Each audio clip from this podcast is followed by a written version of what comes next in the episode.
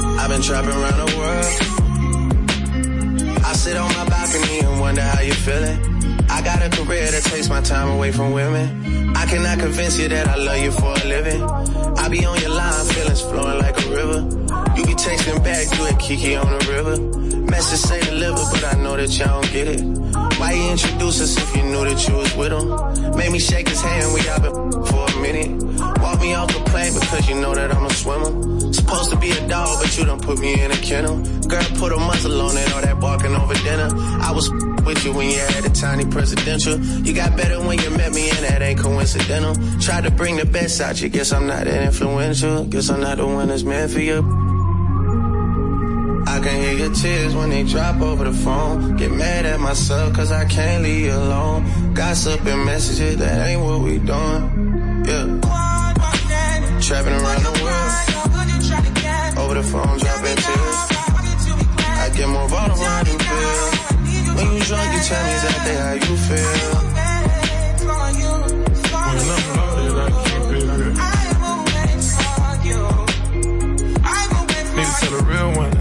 What it is. Don't say it cause you know that's why I wanna hear.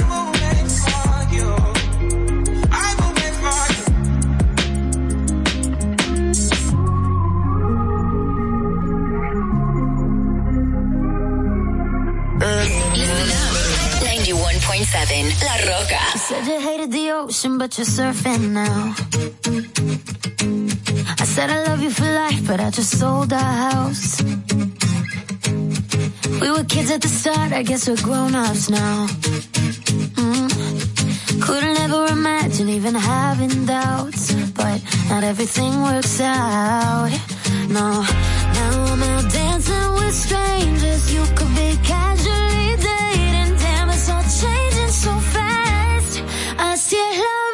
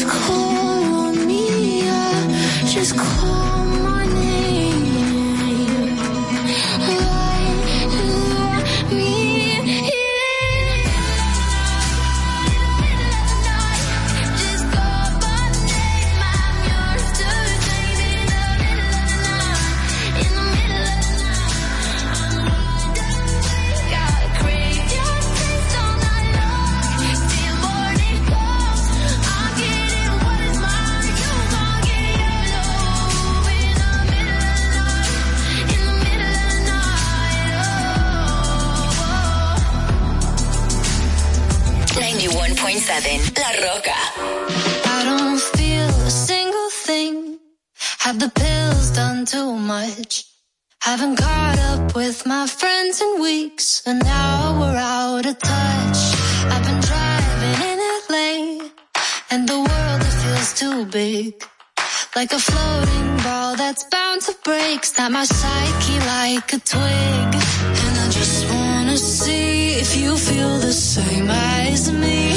Do you ever get a little bit tired of life? Like you're not really happy, but you don't wanna die. Like you're hanging by a thread, but you gotta survive. You gotta survive. Like your body's in the room, but you're not really there. Like you have empathy inside, but you don't really care. Like you're fresh out of love, but it's been in the air. I'm a past repair. A little bit tired of trying to care when I don't. A little bit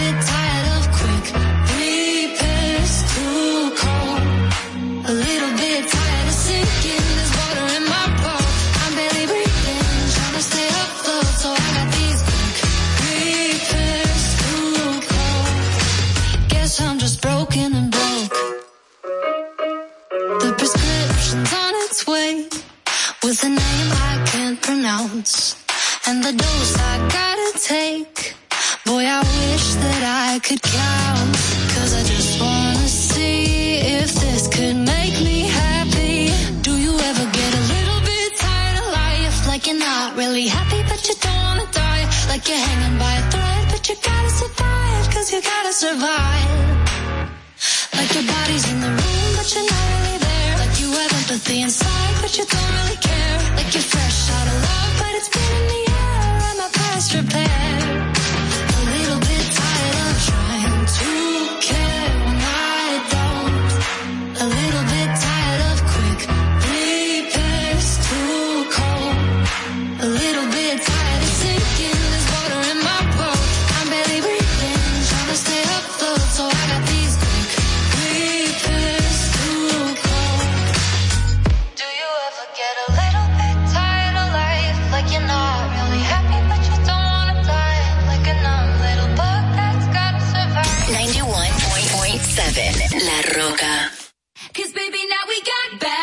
blood. You know it used to be mad love. So take a uh. look what you've uh. done. Cause baby, now we got bad uh. blood.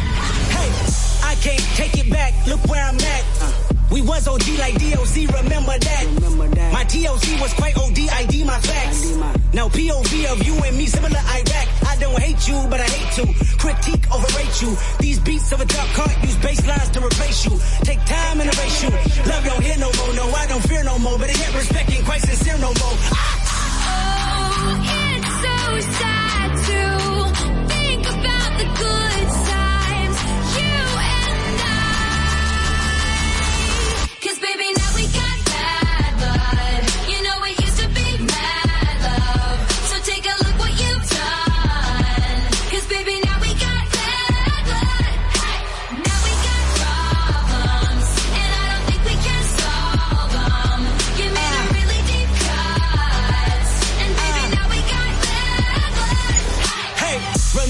when you tried to write me off. Uh-huh. Remember when you thought I'd take a loss? Don't you remember? You thought that I would need you. Follow procedure. Remember? Oh wait, you got amnesia. It was my season for battle wounds, battle scars, body bump, bruise, stabbed in the back, brimstone fire jumping through. Still love my life. I got money and buy, and you gotta live with the bad blood now.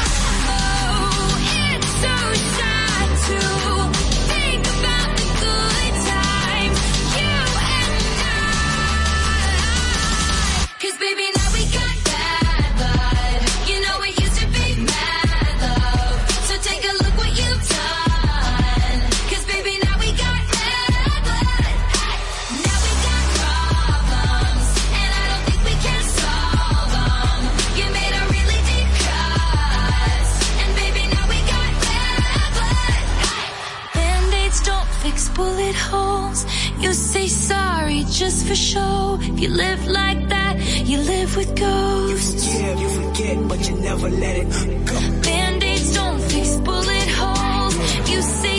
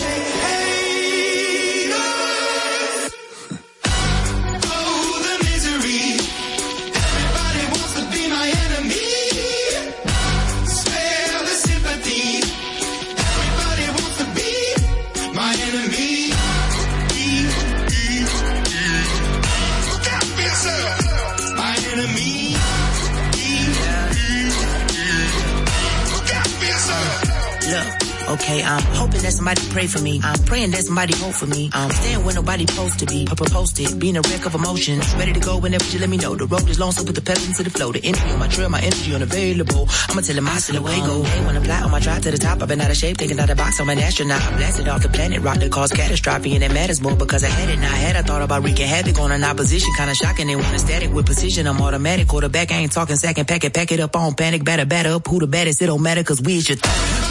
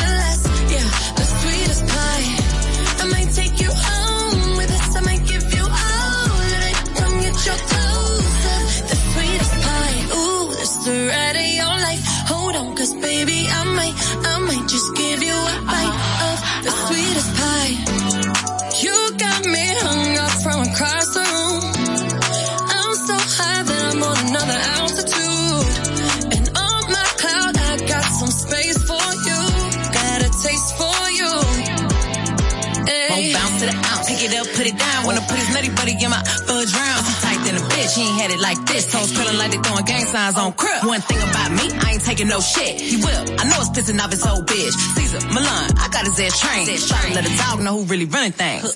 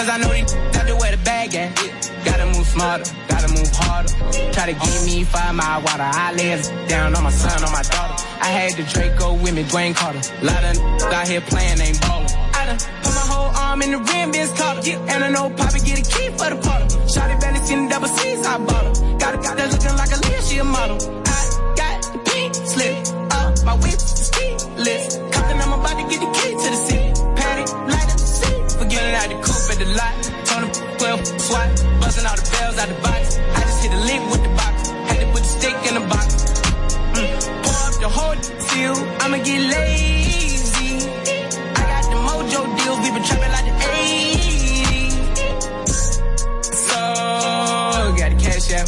Told them wipe but no. Say slash slash. I won't never sell my soul. And I can back that. And I really wanna know where you at, where? I've been moving them out. And steal it with me, then he got the blues in the pouch. Yeah, took her to the forest. Don't wear no shoes in my house. The private I'm flying in, I never wanna fly again. I take my chances in traffic. No hands with it. I just made the rolling plane like I'm a 2020 president candidate. I done put a hundred bands on Zimmerman.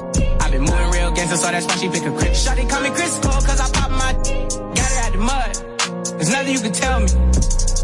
Yeah, when I had a job, South Street wealthy. Yeah, I had the coupe at the lot. Him 12 swat, busting all the bells out the box. I just hit a lick with the box. Had to put the stick in the box. Mm. Pour up the whole field. I'ma get lazy.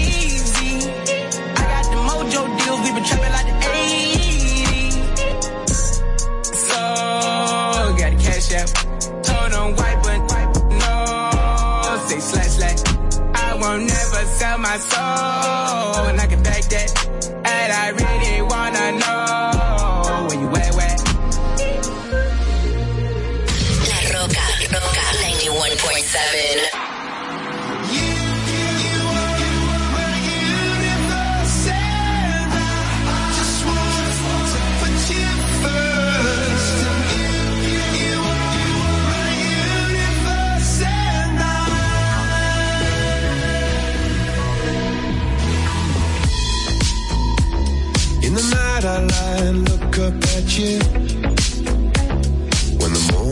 morning comes I watch you rise. There's a paradise they couldn't capture. That bright infinity inside your eyes. 매일 밤 내게 날아가 꿈이란 것도 잊은 채나 웃으며 너를 만나 Never ending forever baby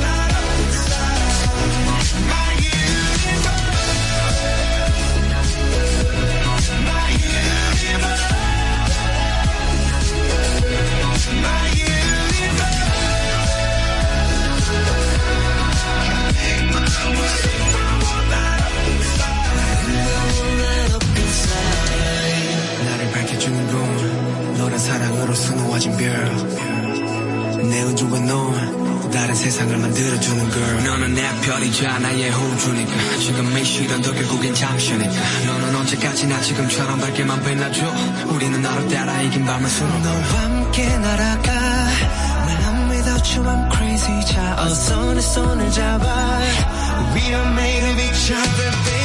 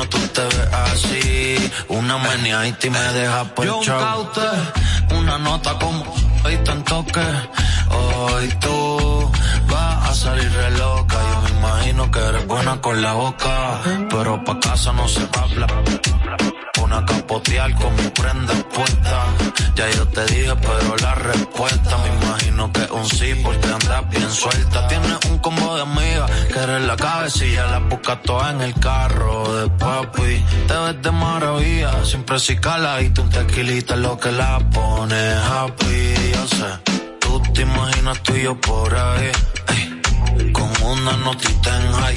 Ey, tú te imaginas tú y yo por ahí, en un PH cerquita del sky. Yo me imagino contigo pegado, bien pegado, bailando a acurrucao. Yo me imagino contigo pegado, un par de rounds, los monchicitos y chao que si baila así, te deja explotado. Yo me imagino tú te ves así, una meneadita y me deja pechao. Un cuiquisito pa' que le dé repeat, chao. La, la, la, roca, la roca, 91.7. I'm jealous, I'm overzealous.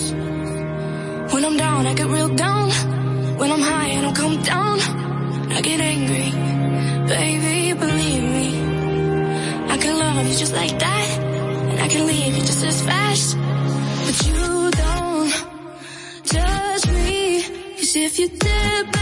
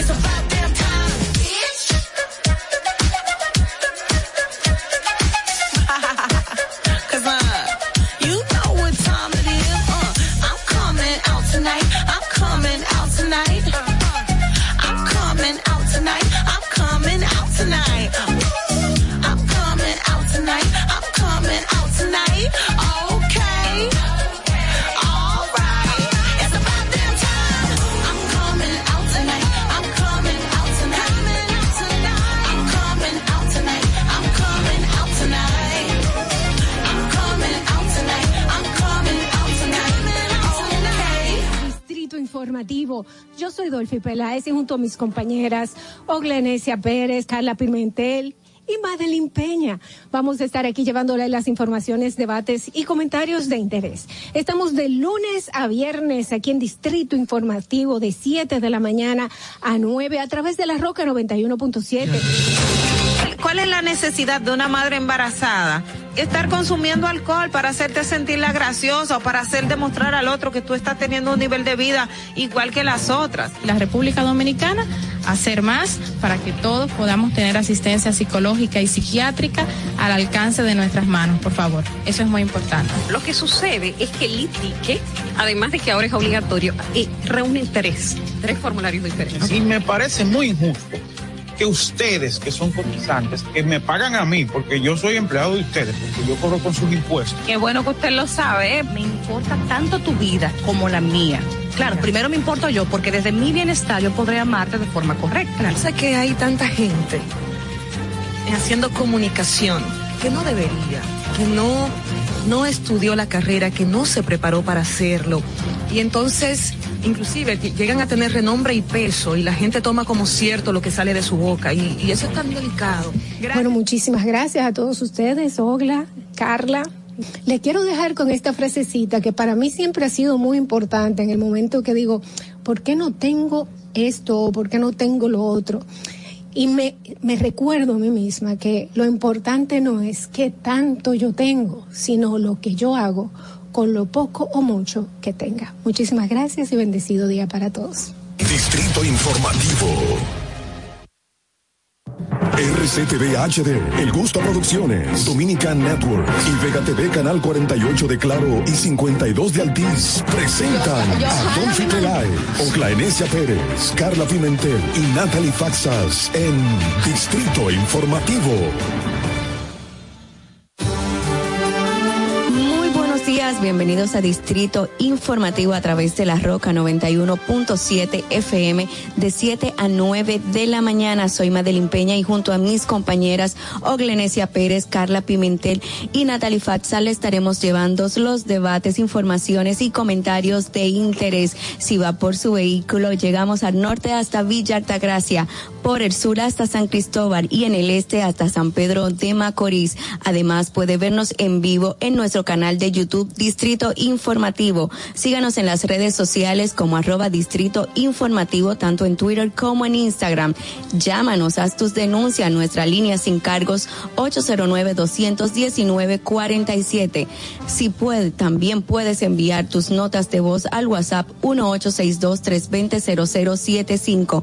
Puede vernos en vivo en Televisión Nacional a través de Vega TN a través de Vega TV, también en los canales 48 de Claro y 52 de Altiz para todo el mundo en la plataforma Dominica Network. Si no has bajado esta aplicación, puedes descargarlas en cualquier dispositivo inteligente.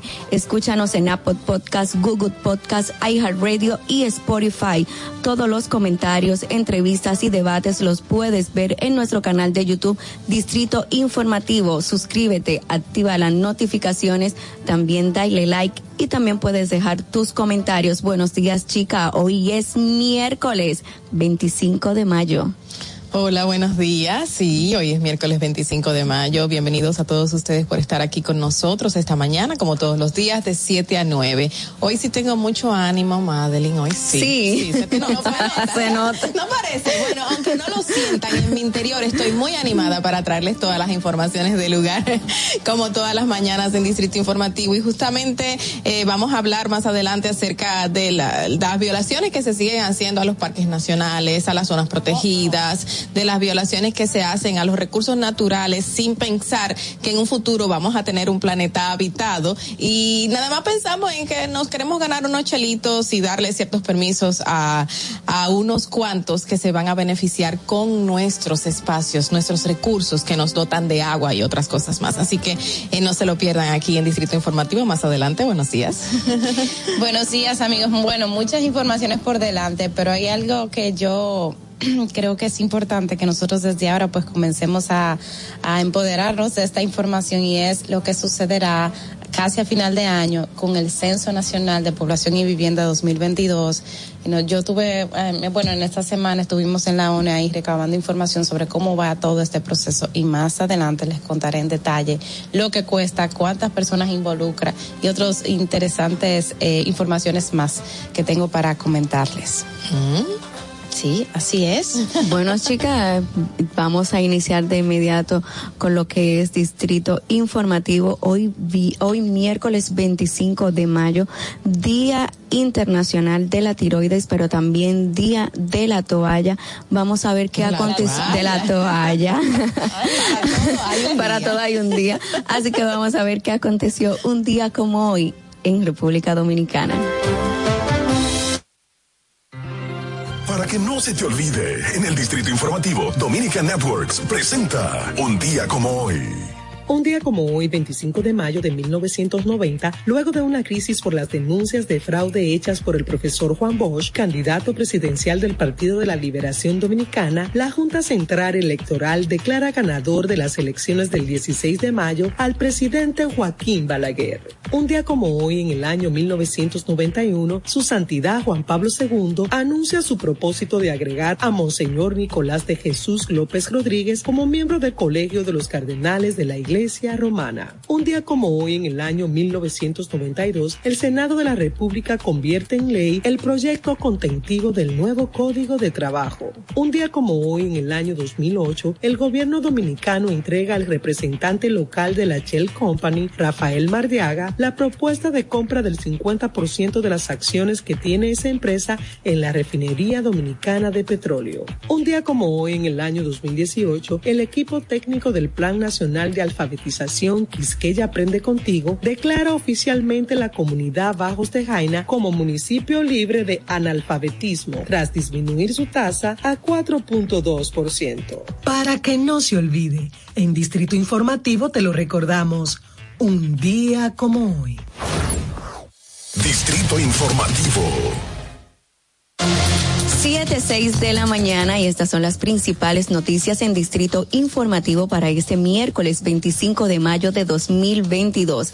El ministro de Interior y Policía Jesús Chu Vázquez reconoció que en las últimas semanas la ciudadanía ha sido víctima de múltiples actos delictivos e insistió en que la delincuencia no se puede erradicar de la noche a la mañana, por lo que hay que tener paciencia. El tema de seguridad ciudadana no se va a lograr de un día para otro. Es un proceso de trabajo de formación. Necesitamos comprensión y que todos aportemos nuestro mejor esfuerzo para que en conjunto construir la seguridad que necesita el pueblo dominicano. Paciencia, mucha paciencia y mientras tanto muchos atracos. Bueno, mientras paciencia tengamos, entonces eh, posiblemente pasemos por una esquina y nos encontremos a uno que quiera nuestro celular. Porque Muy hoy le dio la paciente. gana de que él quería tener ese celular y te lo arrebata a la luz del día. Señores, ya no tienen ni siquiera, no se cubren la cara. No, eso O sea, a la se te clara. te quitan tus pertenencias y se van como que, ok, dame eso que es mío y ya. Que es, es una Miren, cosa A increíble. propósito de, de esto, del tema de la delincuencia y la, y la paciencia que ha pedido el ministro que tengamos, hoy en, en los periódicos, bueno, los principales periódicos del país tienen la información, esta foto que dice atraco de película, así lo han descrito, lo que sucedió en Los Mameyes, Santo Domingo Este, y fue un grupo de, de personas armados con chaleco antibalas y todo eso, eh, pues asaltó a un camión de valores que estaba en una estación de gas licuado.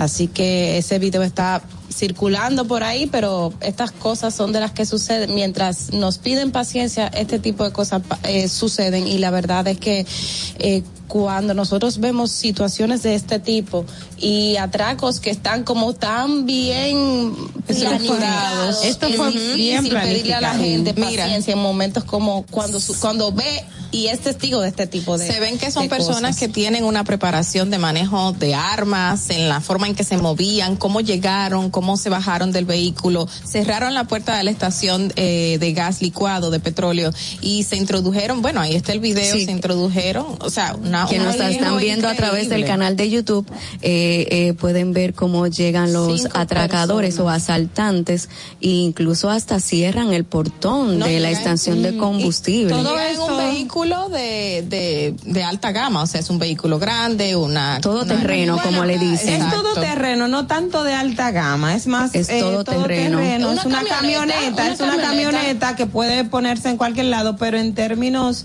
o sea, de, de, de operativo, eh, puede uno que otro vehículo, pero sí esto fue un trabajo de alta inteligencia. Y bien O sea, lo que planificado. llegó ahí, lo que pasó ahí no fue, o sea, cualquier cosa. Es un tema de que hubo una pre, pre- Premeditación. eh, premeditación, pero una muy buena planificación de hora precisa, momento mo- preciso, Claro. cuánta gente había, cuánta gente no había, el movimiento, el, el tiempo, o sea, eh, esto fue muy, muy, muy bien organizado y no estamos hablando de personas improvisadas. Incluso la- en uno de los titulares dice que este asalto está en manos de veteranos y aseguran que no fueron unos locos los que atracaron esta estación de Exacto, tanto combustible. así que se veía el vehículo una hora antes de que el camión de valores llegara a la zona. Es decir, que ya el vehículo estaba esperando. merodeando por la zona, estaba vigilando en qué momento entraría a la estación de combustible y obviamente esperando el momento preciso para poder llevar a cabo el asalto, que fue tal cual se hizo. Eh, los moradores de la zona dijeron eh, que se quedaron sorprendidos porque parecía todo un allanamiento de profesionales eh, Bueno, de en el hecho, momento en en, el que mismo se video realizó. se ve como en la parte de atrás hay un negocio y el negocio sí, No, inmediatamente. La gente sale La gente- despavorida. y la gente o sea, entra, exactamente, la gente, sale, a cubrirse, mira cómo sale comienza a la gente a correr. cubrirse y, y, y cada quien por su lado, el dueño del negocio baja súper rápido.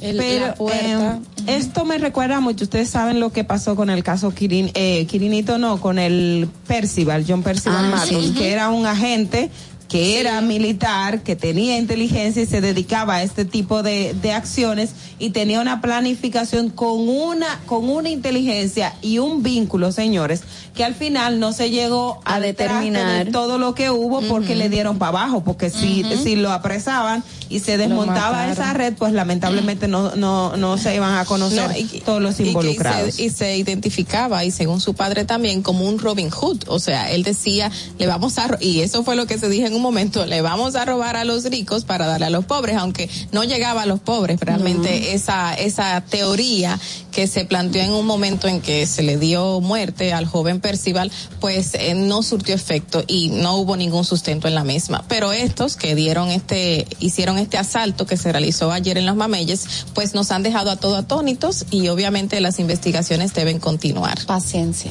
Paciencia. Señores, Bueno, en otra información, exacto.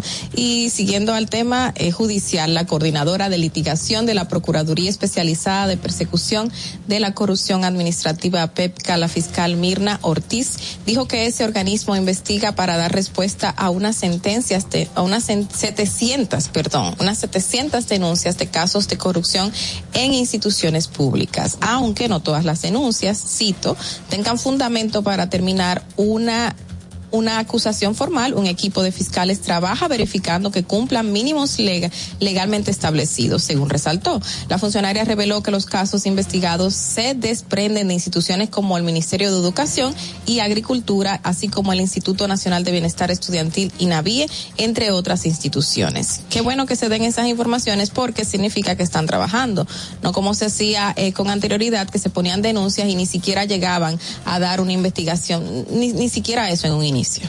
Mira, algo importante de lo que dijo Mirna Ortiz también en el día de ayer es que efectivamente están investigando al expresidente de la República, Danilo Medina, y que ella en su momento dice que una investigación hacia un expresidente de la República es una, es distinta, o no distinta, pero es un poco más compleja que las investigaciones eh, ordinarias porque tiene una serie de requisitos además que se necesitan. Y ella lo dijo, eh, no es la palabra textual, pero sí quiero contextualizarlo para que la gente lo entienda, de que no es que no tenemos pruebas, es que necesitamos más pruebas, o sea, que sean irrefutables a la hora de presentarla ante un tribunal, porque un expresidente de la República tiene eh, alguna, eh, tiene una condición particular que usted no puede eh, simplemente poner una acusación por acusarlo. Pero básicamente ella dijo que sí están investigando al expresidente y que no lo han sometido a la justicia porque no tienen eh, hasta ahora elementos eh, que sean irrefutables, o sea, que sean pruebas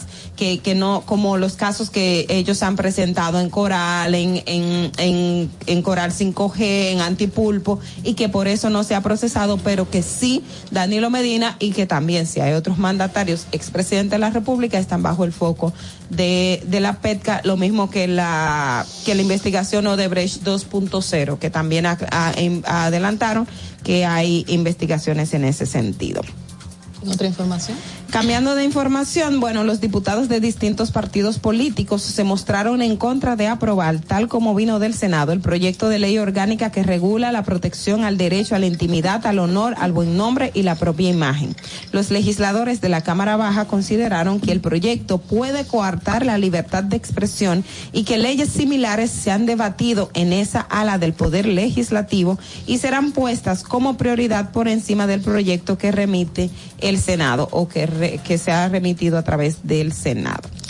Bueno, en otra información y en el ámbito también judicial, la jueza del juzgado de instrucción del Distrito Judicial de Villa Altagracia declaró inadmisible la revisión de la medida de coerción de Mariluis Ventura Garrido, acusada de atropellar a su amiga Patricia Squasiati, quien posteriormente, recuerden, murió en un centro médico. En su decisión, el tribunal estableció que los documentos depositados se evidencia la insuficiencia de los mismos, pues los documentos con que se pretende probar el arraigo económico, y social y personal carecen de suficiente valor para determinar que la imputada se presentará a las demás etapas del proceso. Bueno, y la mesa del diálogo para la reforma electoral coordinada por el Consejo Económico y Social, CES, y la Junta, eh, y la Junta Central Electoral finalizó las discusiones sobre la modificación de la ley de régimen electoral y se abocará a conocer a partir del próximo 7 de junio los consensos y disensos relacionados a la ley de partidos políticos. La mesa de discusión acogió la propuesta de realiza- realizada por el Pleno de la Junta Central Electoral de saltarse la segunda fase del plenario del CES para que los disensos sean discutidos directamente en el Congreso Nacional donde están, eh, donde están presentadas las fuerzas políticas y que la ciudadanía pueda expresarse a través de los mecanismos de participación que tiene el Poder Legislativo.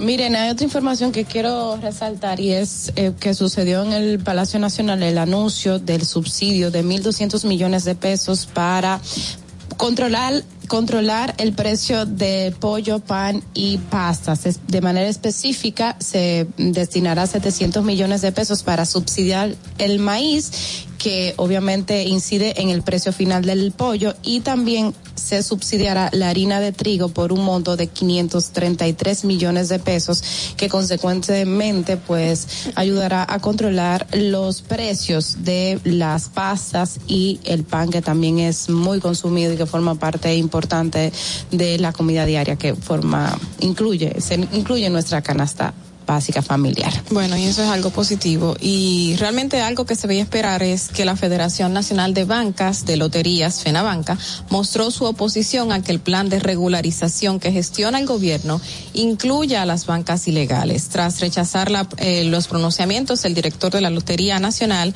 Kiko Tabar, quien consideró que la convocatoria del sector para una protesta frente al Palacio Nacional es una evasiva para no declarar los bienes que poseen ni que se identifiquen a los dueños de esos negocios. Según indican, al considerar que se trata de una estocada mortal, ejecutar el plan de regularización como está previsto, FENABANC entiende que no se puede legalizar los negocios de azar que no cuenten con los permisos para operar.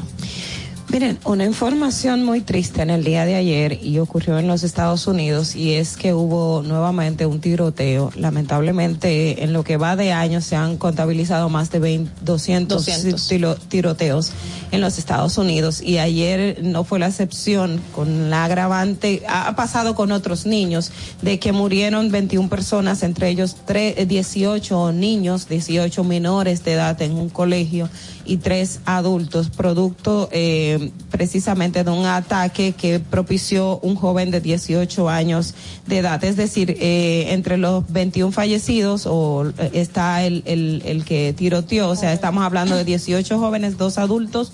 Eh, 18 menores de edad, estudiantes, dos adultos y quien eh, fue responsable de este lamentable hecho. Estados Unidos nuevamente vamos a, recordar que hace ya muchos años está en el debate por el tema de la regulación de las armas. Ustedes saben que este es una uno de los grandes dolores de cabeza en Estados Unidos. Recordamos durante la administración de Barack Obama se hizo mucho énfasis en eso, no tanto así en la administración de Trump, pero sí en Barack Obama y ahora con Joe Biden. De hecho, ayer el presidente Joe Biden y la vicepresidenta Kamala Harris eh, se, pronunciaron sobre este hecho pidiendo, pidiendo que eh, se pare el lobismo para la Asociación de Armas que hay en los Estados Unidos, que es uno de los principales financiadores de partidos políticos y organizaciones y que lamentablemente este hecho ha cobrado varias vidas. Recordamos que en hechos donde hay estudiantes han muerto, en 2010 murieron unos 10, en 2018 fueron 26, en 2000, o sea, hay una hay una cifra, señores, si usted encontrara padres y personas que te dicen, "Mira, yo salgo, yo estoy aterrada porque mando a mis hijos a la escuela, pero no sé si ellos van a regresar." Es una situación muy grave lo que está aconteciendo y República Dominicana y, to- y el resto del mundo de verdad no puede mantenerse al margen porque todos estamos en peligro. Mira, y estamos hablando de niños de segundo, tercero y cuarto grado de básica, niños que salieron ese día a la escuela de manera normal, sus papás los llevaron y lamentablemente no regresaron. Según informaciones de las autoridades, este joven asesinó primero a su abuela en su casa y de ahí se dirigió con un arma larga, un rifle, según identifican, a hacer este asesinato. Y ya en este Ah, mes... Ya dijeron que asesinó a la abuela porque Sí, se decía que se presume que él le disparó, pero que no había más detalles la última. Entonces también es este este mes justamente han ocurrido tres eh, hechos tres hechos uno detrás de otro en Estados Unidos que han sido lamentables para toda la sociedad eh, en el mundo. Bueno, de hecho, hace 10 días dicen, eh, recuerden en Búfalo que también Ajá, hubo una matanza de En un 10 supermercado. personas, Ese fue el en un segundo. supermercado, de personas de eh, em, afroamericanas, la mayoría. Lo- lo, que preocupa en estos escenarios es que es la parte sobre todo de la escuela porque es, es todo lo que implica esa, esa situación y el terror. Recuerdo eh, en varios conversatorios que se hicieron en, 2000 en durante la administración de Obama, cómo los estudiantes contaban lo que es, o sea, tú salir e ir a la escuela y no saber si tu compañero te va a matar, señores. O sea, eso es un tema, eh, eso es terrorismo puro. Eso es una situación que, que, que nadie lo puede explicar, lamentablemente. Bueno, ahí el chico que acusan que fue el que cometió el hecho eh, colgó informaciones de lo que iba a realizar a través de sus redes sociales. Es una es algo que hay que buscarle un bajadero. Sí, Estados Unidos tiene que buscarle un bajadero, como afirmó la vicepresidenta Kamala Harris, que informó y dijo que basta ya, que hay que tener coraje, que hay que enfrentar lo que es esta ley de, de armas. Pero vamos a ver en qué más informaciones referente a este hecho en los que transcurre los días y las investigaciones. Son las 7:21 de la mañana. Esto es Distrito Informativo y fueron las principales noticias que circulan a nivel nacional, tanto internacional. A continuación vamos a ver cómo está el tránsito en Santo Domingo. Que llegues a tiempo y no te compliques con el clima, te traemos en el Distrito Informativo el tráfico y el tiempo. Y así se encuentra el tráfico y el tiempo a esta hora de la mañana en Santo Domingo. Se registra tráfico pesado en la avenida Máximo Gómez en Cristo Rey, avenida Presidente Jacobo Masluta, en la avenida Emma Balaguer en Los Guaricano, avenida Charles de Gaulle, en la avenida Los Restauradores, en Sabana Perdida, carretera Mella, tráfico en alto total en Expreso Avenida John F. Kennedy hasta el elevado Avenida Ortega y Gasset, Avenida Lope de Vega, en la Avenida República de Colombia, en Altos de Arroyo Hondo y en zonas aledañas. Gran entaponamiento en los carriles expresos del puente Juan Bosch hasta el túnel Avenida Las Américas, donde se registra un vehículo detenido. En la calle Yolanda Guzmán, en Mejoramiento Social, Avenida George Washington, hasta la avenida Francisco Alberto Camaño Teñó, Puente Flotante, Avenida 25 de Febrero en Villa Duarte, Puente Ramón Matías Mella, Autopista 6 de Noviembre y en la prolongación Avenida 27 de Febrero en Zona Industrial de Herrera. Te recordamos que las distracciones al volante son peligrosas. Deja tu celular mientras vas conduciendo. Así las calles y carreteras serán más seguras para todos. Para el estado del tiempo en el Gran Santo Domingo, se encuentra mayormente soleado en este momento con una temperatura de 21 grados y una máxima de 30 grados. Hasta aquí el estado del tráfico y el tiempo. Soy Nicole Tamares. Sigan en sintonía con Distrito Informativo.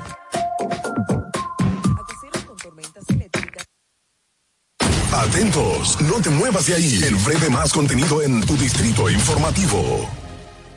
Estamos agradecidos de Dios y agradecidos de tener como presidente al señor Luis Abinader. Dar gracias porque juntos los plataneros y las autoridades del sector hemos logrado organizarnos en cooperativas agropecuarias.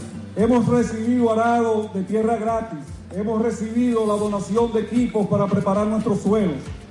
Hemos recibido material de siembra in vitro para mejorar la calidad de nuestros productos y nuestros plátanos.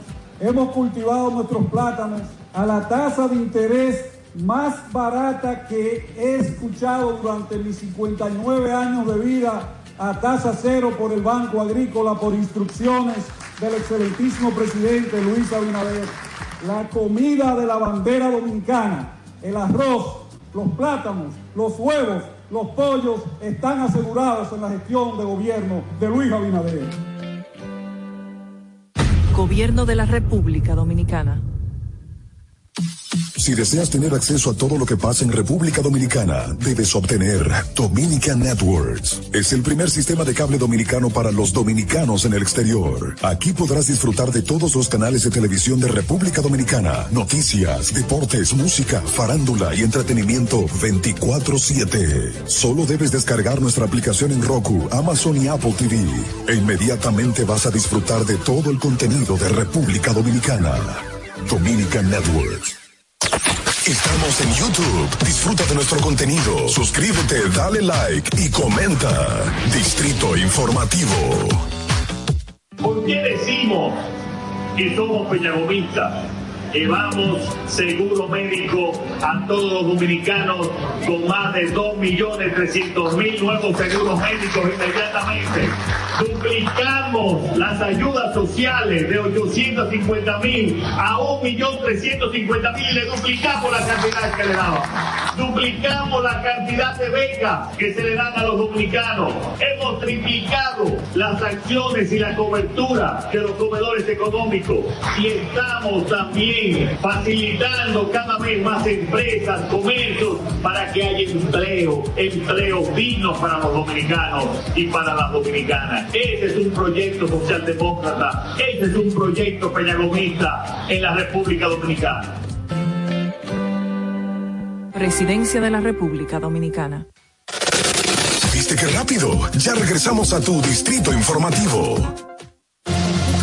7.26 de la mañana, gracias por mantener la sintonía en Distrito Informativo a través de la Roca 91.7 FM y también agradecerle por buscar todas las informaciones en nuestra cuenta de Instagram Distrito Informativo al igual que Twitter y sintonizarnos en nuestro canal de YouTube Distrito Informativo. Es el momento de los tan, de los tan esperados comentarios. Adelante, Fernando. En el Distrito Informativo te presentamos el comentario de la periodista Ogla Enesia Pérez. Eh, um, hace ya unos meses yo había, no tantos meses, pero sí había comentado el accionar del Ministerio Público en relación al caso de la señora Paulino en San Francisco de Macorís, quien murió am, de acuerdo a las evidencias y las imputaciones de primera, de, que se recabaron la información de más de 350 estocadas. En principio eran 297 estocadas, pero luego eh, se confirmó que eran más, unas 351 estocadas que le habría propiedad su pareja y que el Ministerio Público en este en ese momento estaba imputando al hijo de este hombre, quien es eh, hijastro de la de la víctima y que un tribunal, eh, entonces al ponderar las las la- las evidencias del caso, pues llegó a- y determinó que efectivamente el adolescente no era el responsable de la muerte partiendo de las propias evidencias que, que presentó el Ministerio Público. Este caso está en juicio y eh, estaba en dos jurisdicciones, de la de menores de edad y también la jurisdicción ordinaria. Luego de que se produce esta decisión del Tribunal de Niños, Niñas y Adolescentes, en el juicio, en el Tribunal Ordinario, el Tribunal Colegiado de San Francisco de Macorís, pues entonces se sigue al padre de este, de, del joven, que es el señor Eusebio. Em, y les voy a dar el nombre un poquito más, más detallado porque no me, no me centré tanto en el nombre de, de las personas. ¿Qué pasó en este caso? Pues la semana pasada, y lo hablábamos, el Ministerio Público, por motus propio, decidió que eh, se le varíe la prisión preventiva por presentación periódica y el pago de una fianza. Pedían cinco millones de pesos, pero entonces el tribunal acogió tres millones de pesos y ya ustedes se pueden imaginar todo lo que implicó.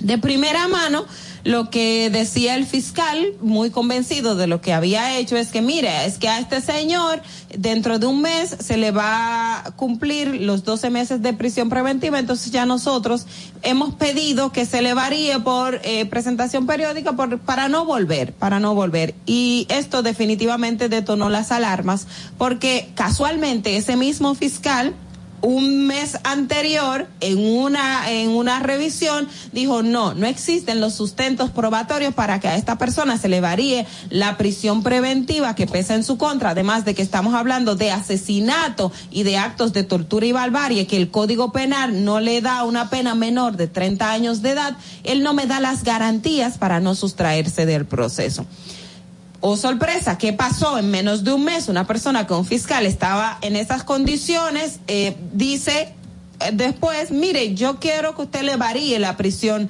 preventiva por presentación periódica. A todo esto, la inspectoría del Ministerio Público, pues también hizo pública la información de que ese fiscal fue suspendido y está siendo investigado. Y está siendo investigado por faltas graves y faltas muy graves, de acuerdo a lo que plantea la normativa del Ministerio Público. ¿A cuáles faltas se estaría refiriendo? No lo sabemos, porque es algo que está en inspector- inspectoría. Pero sí, como les dije desde un principio, este caso a mí en modo particular me llama poderosamente la atención porque en primer lugar los fiscales, en vez de imputar al padre del adolescente, quien tiene un historial de violencia, señores, que si usted se lee todo lo que ese hombre presuntamente le hacía a esa mujer, usted los pe o sea, no hay forma de que no se engranoje. Hay acciones que ni siquiera se pueden mencionar por lo, por lo horrible, por todo lo que implicó. Esa mujer vivió o sea, una tortura, no solo en vida, luego de, de, que la mata también por todas las estocadas y además de eso la tiró a una cisterna,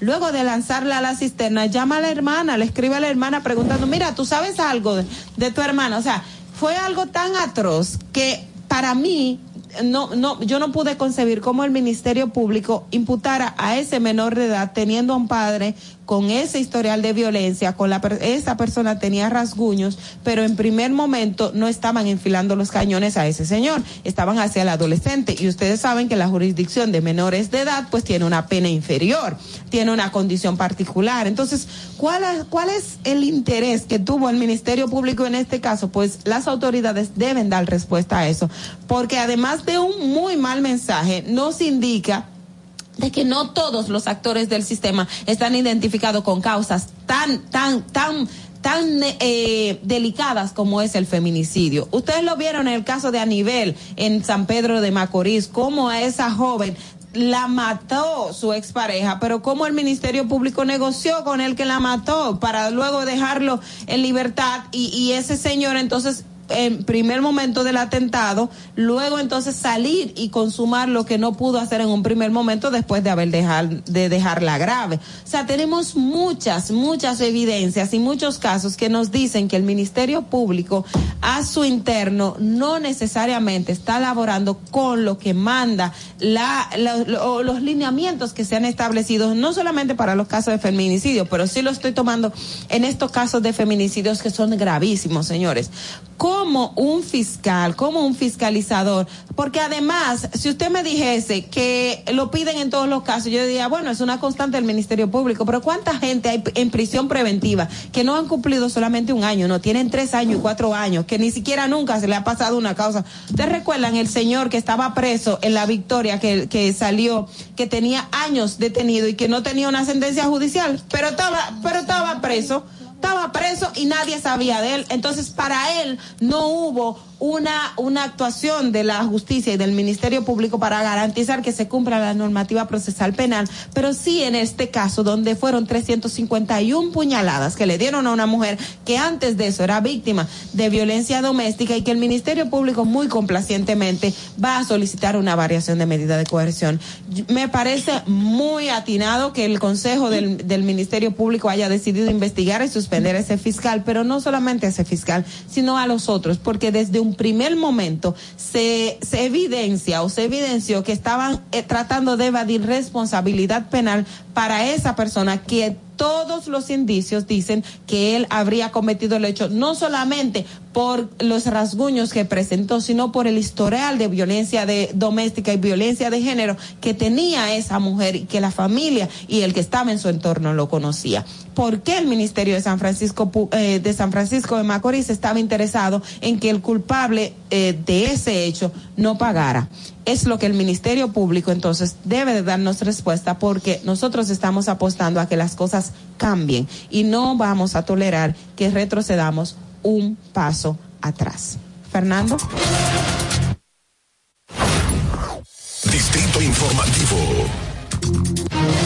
7.34 de la mañana y es el momento de iniciar con el comentario de Carla Pimentel. En el Distrito Informativo te presentamos el comentario de la periodista Carla Pimentel. Bueno, justamente ayer el ministro de Medio Ambiente, eh, Orlando Jorge Mera, informó que junto a INAPA están en la mejor disposición, y esas fueron las palabras, de buscar soluciones para lo que ocurre en la zona de Salto de Río Grande, en Asua, donde se está llevando a cabo y se está construyendo un acueducto múltiple eh, en ese mismo lugar allí dentro de un parque nacional, estamos hablando dentro del Parque Nacional Francisco Alberto Camaño, donde desde hace eh, más o menos un año y algo se está llevando a cabo o se iniciaron la construcción del mismo. Antes de ayer, justamente la Procuraduría Especializada para la Defensa de Medio Ambiente y los Recursos Naturales eh, informó que se había detenido el proceso de construcción hasta nuevo aviso, eh, hasta de que no se establezcan en las investigaciones regulares que se van a llevar a cabo acerca de la permisología y la legalidad de la obra. Esas fueron las informaciones que se dio antes de ayer y justamente ayer el ministro entonces eh, da su información de que se está haciendo todo lo posible para no dañar el medio ambiente. Estamos hablando que esto se está ejecutando en una zona ecológicamente vulnerable, donde los mismos moradores de la zona manifiestan de que la diferencia que se encuentra eh, físicamente el río y la zona del parque eh, Francisco Alberto Camaño es tan deplorable, al contrario de algunas fotografías que ellos mismos tienen y que andan circulando en las redes sociales. Y cuando usted busca Parque Nacional Francisco Alberto Camaño, no se parece en nada, por lo menos el Salto Río Grande, a lo que veíamos o a lo que han visto muchas personas que han, han ido al lugar a hacer turismo interno. Eh, sin embargo, según declaraciones del ministro eh, Jorge Mera, esta entra dentro de una cantidad de obras que recibió algún tipo de permiso que no está constatado todavía eh, de manera irregular por gestiones pasadas. Y obviamente en el año 2020 en más o menos noviembre cuando llega esta nueva gestión pues se hacen estas investigaciones y se dan cuenta de que esta obra eh, de esa zona y otras que no dijo la cantidad fueron eh, recibieron un permiso y que se estaban en proceso de regularizarse. Eh, esto es una denuncia bastante fuerte porque muchas de las mismas están en zonas vulnerables como esta y obviamente están socavando los recursos naturales. Los recursos naturales sin un permiso legal y obviamente violando la ley de medio ambiente. Eh, dice que esta no es una excepción, obviamente, y que ya lleva unos siete años el proyecto, desde investigaciones que se llevaban a cabo para poder hacerlo ahí, hasta otros informes que salieron, que no se han todavía demostrado y que medios ambientalistas, personas ambientalistas que tienen conocimiento del mismo, dicen que esto no puede realizarse en la zona. Esto obviamente estamos hablando de Estebanía, de las charcas en Asua, donde se está llevando a cabo. Sin embargo, estamos hablando que se están dañando los recursos naturales, se está violando la ley 6400 de medio ambiente y además se está violando la 22004, donde establece las áreas protegidas. Y quiero citar esta parte que dice esta ley, la 20204 dice, busca la conservación y preservación de muestras representativas de los diferentes ecosistemas y del patrimonio natural y cultural de la República Dominicana para asegurar la permanencia y optimización de los servicios ambientales y económicos que estos ecosistemas ofrecen. O sea, estamos hablando mantener la optimización de los servicios ambientales y los económicos porque por ahí generamos agua, obviamente, para mantenerlos eh, actos para la población. La ley también establece sanciones pecuniarias, o sea, económicas, además de suspensiones e incautaciones, suspensiones de las obras, de las construcciones, como la que manifestó la Procuraduría, Especializada de Medio Ambiente, pero ahora vemos que INAPA manifiesta una cosa, el ministro de Medio Ambiente manifiesta otra, es decir, que sí se va a seguir llevando a cabo la misma. Sin embargo, la ley establece incautaciones y sanciones pecuniarias para este tipo de acciones que no vemos que parece que no se van a hacer.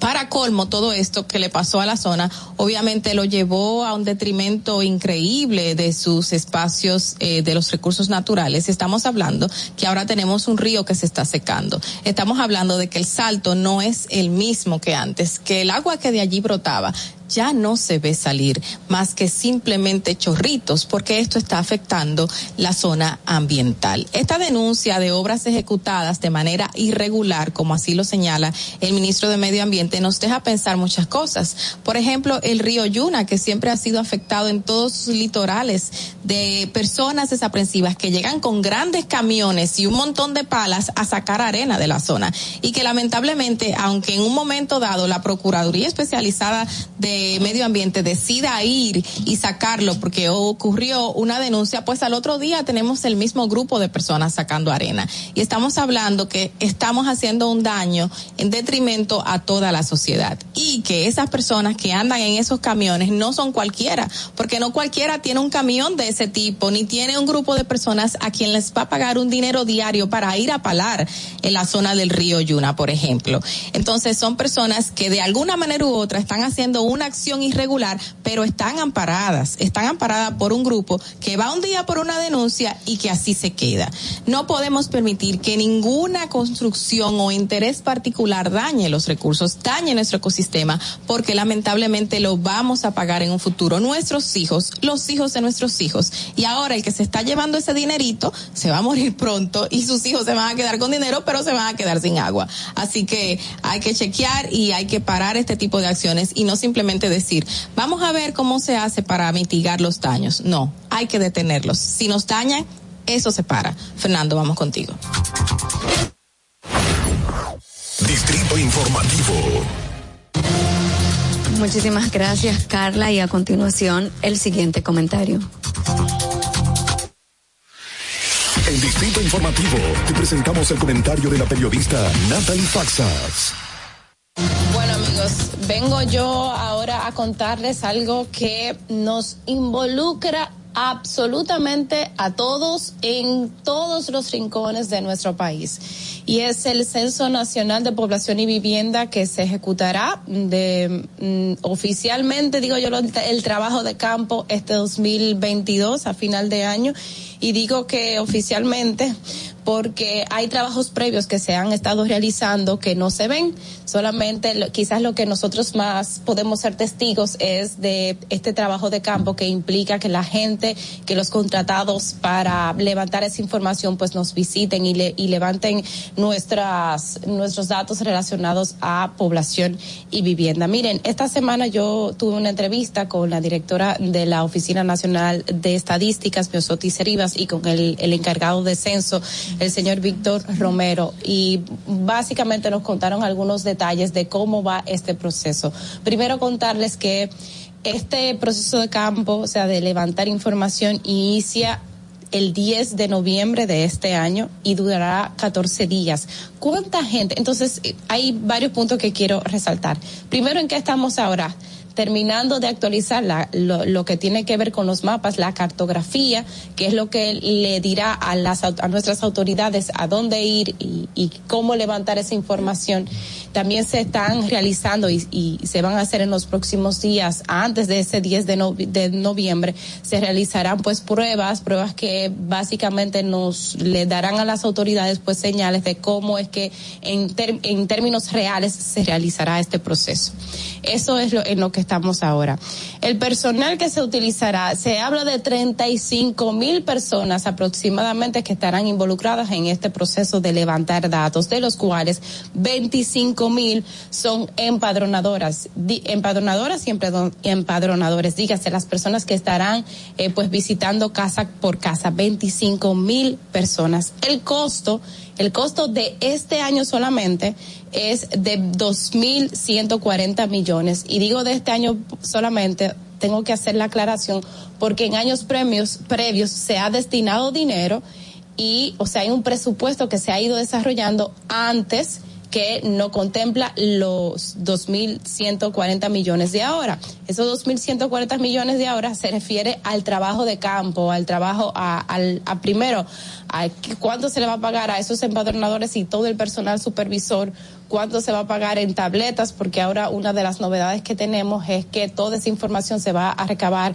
con, de manera digital, con tabletas que se tienen que comprar. Se habla de más de 30 mil tabletas que se invertirá en eso y eso forma parte de este dinero. Como ya dije, es un proceso que inicia el 10 de noviembre, la, lo que tiene que ver con la información que se va a recabar dura 14 días y esos 14 días, se- de esos 14 días se espera que los primeros resultados pues ya se den a partir del año 2000. 2023, o sea, el año que viene. Hay algo que yo a partir que quiero resaltar también es que a partir de julio inician los procesos de que tienen que ver con concienciación de la población. O sea, se pretende hacer algo muy similar a lo que se está a lo que se ha hecho con vacúnate con el proceso de vacúnate y es pues realizar campañas mm, publicitarias que primero nos inviten a las personas a participar en este proceso porque estamos hablando de 25 mil personas que tienen que ser contratadas y segundo, que la gente se haga conciencia de que tiene que abrirle las puertas, que tiene que darle información, que tiene que asumir esto como un proyecto país que, que nos haya- ayudará en el futuro en materia de las informaciones que se puedan recaudar. Termino este comentario señalando lo siguiente. La directora de la ONE, la señora Miosotis, eh, decía, y es algo que yo quiero resaltar. Este censo, señores, es lo que nos permite saber, bueno, los censos, estos ejercicios es lo que permite sacar la información, levantar la información de cómo está nuestra gente, de cómo están nuestras viviendas, de cómo vive la gente, para finalmente poder eh, tener esos datos y tomar decisiones. Porque las decisiones, y decía ella, no se toman, las decisiones en torno a desarrollo no se toman a ciegas, sino que se necesitan datos que puedan pues respaldar las decisiones que nosotros tomamos y no solamente las decisiones que tomamos, o sea, que toman nuestras autoridades y que nos ayudan a nosotros también a saber por dónde vamos. Así que ya ustedes saben, eso es algo que eh, desde ahora se está trabajando, pero que a partir pues ya de julio estaremos eh, enterándonos de, de mucho más de estas informaciones y sobre todo es algo que yo creo que es, es valioso, sobre todo por por que nosotros nos, nos as- asumamos esa, esa información y ese todo ese proceso como parte del desarrollo que nosotros eh, queremos en datos. Fernando, vamos contigo. Distrito Informativo. Muchísimas gracias, Natalie Fatsa, por ese interesante comentario. Lo primero es que hay que hacer es llamar a la, a la conciencia, hacer una campaña eh, sobre esto del censo, eh, concienciar a la población de que esos datos que van a suministrar no serán utilizados de manera errónea o para estafarlo o para, o para utilizar otras cosas, porque muchas de las personas a las que van a censar no te dan la información correcta. Entonces, a veces tenemos bases de, bases de datos con informaciones que no sabemos si en realidad utilizarla o si debemos de llamar nuevamente a esa persona para validar datos. Lo primero que hay que hacer, lo que tiene que hacer la Oficina Nacional o de la ONE de Estadística es, es hacer una campaña de concienciar a la población de que este censo va, va a reorganizar lo que es eh, tanto la población, cuánto ganan, quiénes trabajan, quiénes no, y así las organizaciones y asociaciones pueden ayudar y, y pueden, pueden tener más datos Sí, en realidad. Las políticas públicas se crean en base a todos esos datos que obviamente se dan desde, desde la Oficina Nacional de Estadística, lo que da la población, y entra el punto importante que lo resaltábamos el otro día y Natalie lo dijo ahora, el abrirle las puertas. La gente está muy desconfiada y obviamente a cualquiera no le abre las puertas, pero hay que recibirlos porque estos datos nos van a ayudar a, a actualizar. Y que digan datos reales, cuánto ganan la- realmente. la- lo- las informaciones de la ONE se caracterizan por ser muy fiables, porque utilizan Sí. un método eh, científico, un método ya previamente establecido que, que, o sea, no ha sido cuestionado, no es cuestionado. No, yo no cuestiono la ONE, yo No, lo que digo es es la, población, la eso- gente, no da el dato real, cuánto usted gana, no te dicen realmente por eso cuánto te ganan. digo que la métrica de la ONE está habilitada de que la gente te da la información que se requiere en el momento porque se prepara al que va a hacer el censo y hay múltiples variables que probablemente los datos no se toman de una sola para darte el resultado final. Es como los test psicológicos que te que te hacen que te ponen varias preguntas y en esa dependiendo cómo tú respondas entonces al final se, se ajusta al punto algo ¿Cuánto que tiempo sí de es preparación dura una persona? ¿Te dijeron? Para la. ONE. No, para trabajar sí, en el censo. Sí, sí, no, en verdad no, no, me informaron, pero sí es, hay un proceso previo que se Exacto. realiza de Se formación de como- esas como personas. un- o sea, entre primero un se va- año entre la selección luego que tú pases la, la comisión, o sea, perdón que te interrumpa, porque como tuve en, en el censo del 2010, yo viví ese proceso de formación, o sea, te, tú pasas un proceso de capacitación, luego te sometes a un examen, los resultados de ese examen, entonces te dicen para, cu- para qué eh, tú estás capacitado, si para ser eh, uno de los que aplican el censo, si para Si ser un ser supervisor, supervisor. si para ser un responsable de área, si un tema de supervisión, o sea que en base a eso, yo entiendo que una de las instituciones del Estado que de verdad tiene, tiene un buen manejo en temas de, del resultado de su trabajo es, es la ONE por, por la rigurosidad que es y sobre todo porque no es un aspecto político, es Mira, un tema de aclarando un poquito tus dudas, eh, eh, como dice Ogla, o sea, ellos primero pretenden levantar lo que es quienes están interesados en formar parte de este proyecto. Em, eso será todo a través digital, o sea, tú mandarás tu información digital. Entonces, esa primera partida se forma y después de que se forme, entonces, y dicen que también va a ser como una formación híbrida. Y después de que se forme, entonces ahí seleccionan a la, seleccionan a las personas que van a, que van a participar. Un dato interesante es que, por ejemplo, los empadronadores se pretenden, pretenden eh, pagarles por, por ese trabajo de 14 días así intensivo, unos 17 mil pesos que no incluyen la dieta, la dieta diaria y un bono también que se le dará al final. El punto no es la Oficina Nacional de Estadística, el punto es la población y los datos que ellos den a la oficina para poder tener datos reales. Sí, pero Son- yo no creo tampoco que la gente esté como con intenciones. Sobre el todo tema de la porque todo no. esto incluye gente bien identificada, o sea, hay un presupuesto que Se diga dar sus que- fugas, se pueden dar sus fugas. Pero Eso la ONE al final no se centra tanto ni siquiera en tema de cuánto tú ganas, cuánto tú no ganas. Eso es como lo de menos. Eso Es fue una como- pregunta por decirla. Ajá, fue por decirla. pero- Es un da- el dato más real que te puede decir la gente eh, cuando tú vas a censar es cuánto viven en una casa. Pero después ya, incluso hasta cuando tú, cuando te van a instalar la luz, tú le preguntas cuántos Es equipos no, eléctricos no usted es- tiene, no usted es- esconde algunos. No, pero es que no ¿Me es entiendes? Tú me entiendes. A lo- a- al punto en que, tú, tú me entiendes al punto en que yo me voy. No, pero, es lo que te, por otra yo- cosa, yo- no, no neces lo que pasa es que la naturaleza de lo del censo, yo entiendo tu punto, pero la naturaleza del censo, de cuando lo que tú levantas en el censo, y lo digo por la experiencia vivida, señores, cuando usted va a censar, porque tú no censas, tú no censas a todo el de la casa, es el, el responsable, el cabecilla. La Y al, al titular de la familia, el que maneja todos los datos. Y son unas informaciones que la gente de verdad no, no, no, no, no le genera temor porque no hay, no hay nada como, como comprometedor en esto, básicamente. Y, lo de la y luz lo sí de la luz, sí, ¿eh? Yo no voy a hablar más. Yo no voy a hablar más, pero puse un ejemplo y yo sé por qué digo ciertas cosas, pero ya son las 7:53 de la mañana y es hora de hacer una pausa en Distrito Informativo. Recordándole que estos y todos los comentarios usted puede buscarlo en nuestro canal de YouTube Distrito Informativo, al igual que en nuestra cuenta de Instagram y Twitter. Allá están todo un resumito para que usted esté enterado de todo lo que acontece a nivel nacional e internacional. Luego de la pausa ya tenemos nuestro primer invitado. Adelante, Fernando.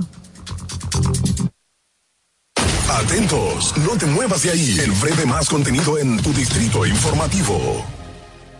Ahí mismito donde estás. O tal vez aquí, recostado bajo una mata de coco. O en la arena tomando el sol. O dentro del agua, no muy al fondo. O simplemente caminando por la orilla. Ahí mismo, abre tu nueva cuenta móvil BH de León. 100% digital y sin costo. La creas en minutos con cero pesos desde móvil banking personal. Ábrela donde quieras. Solo necesitas tu celular. Banco BH de León. Nuestro proyecto necesitaba expandir su comercialización. La barrera principal es que la pitahaya dominicana no tiene permiso de entrada a los Estados Unidos de Norteamérica, que es el mercado más atractivo para todos los productores agrícolas y exportadores dominicanos. Nos dirigimos al Ministerio de Agricultura para solicitar el apoyo y gestiones necesarias para colocar la fruta en el mercado estadounidense. Gracias a la recepción positiva del Ministerio y las gestiones públicas realizadas para eliminar la barrera burocrática, pues gracias a él y al incansable trabajo de todo su equipo técnico, podemos afirmar orgullosamente que la pitahaya dominicana estará disponible y podrá ser disfrutada en los territorios de Estados Unidos a partir del próximo año. Presidencia de la República Dominicana. Glen Beauty Salon con su Nails Bar Spa Estética. Somos un centro equipado con las mejores tecnologías de belleza y un personal capacitado listo para que tengas una experiencia glam. Contamos con las técnicas más avanzadas de uñas, spa y centro de estética. Somos especialistas en reparación e hidratación de cabello botox capilar. Glam tiene para ti todo lo que necesitas para consentirte. Visítanos en la prestigiosa zona de Bellavista. Llámanos y reserva tu cita al 809-333-5174 y al WhatsApp 849-255-5174. Tenemos un espacio para ti. Glam Beauty Salon, Nails Bar, Spa y Estética. Síguenos en nuestra cuenta de Instagram para mantenerte informado de todo lo que sucede en el programa. Arroba Distrito Informativo. Si deseas tener acceso a todo lo que pasa en República Dominicana, debes obtener Dominican Networks. Es el primer sistema de cable dominicano para los dominicanos en el exterior. Aquí podrás disfrutar de todos los canales de televisión de República Dominicana, noticias, deportes, música, farándula y entretenimiento 24/7. Solo debes descargar nuestra aplicación en Roku, Amazon y Apple TV. E inmediatamente vas a disfrutar de todo el contenido de República Dominicana. Dominican Networks. Estamos en YouTube. Disfruta de nuestro contenido. Suscríbete, dale like y comenta. Distrito Informativo. Que usted asumió el gobierno del Ministerio de Agricultura, no se ha parado de preparar tierra gratis a los agricultores de San Marcos. Y eso, presidente, ha provocado que el año pasado se hiciera la mayor cosecha de habichuelas de los últimos 10 años. Y cuando usted se juramentó, usted anunció 5 mil millones de pesos a tasa cero para los productores agropecuarios. Y esa medida, presidente, provocó que durante la pandemia el único país del área de Latinoamérica que no tuvo crisis de alimentos fue República Dominicana.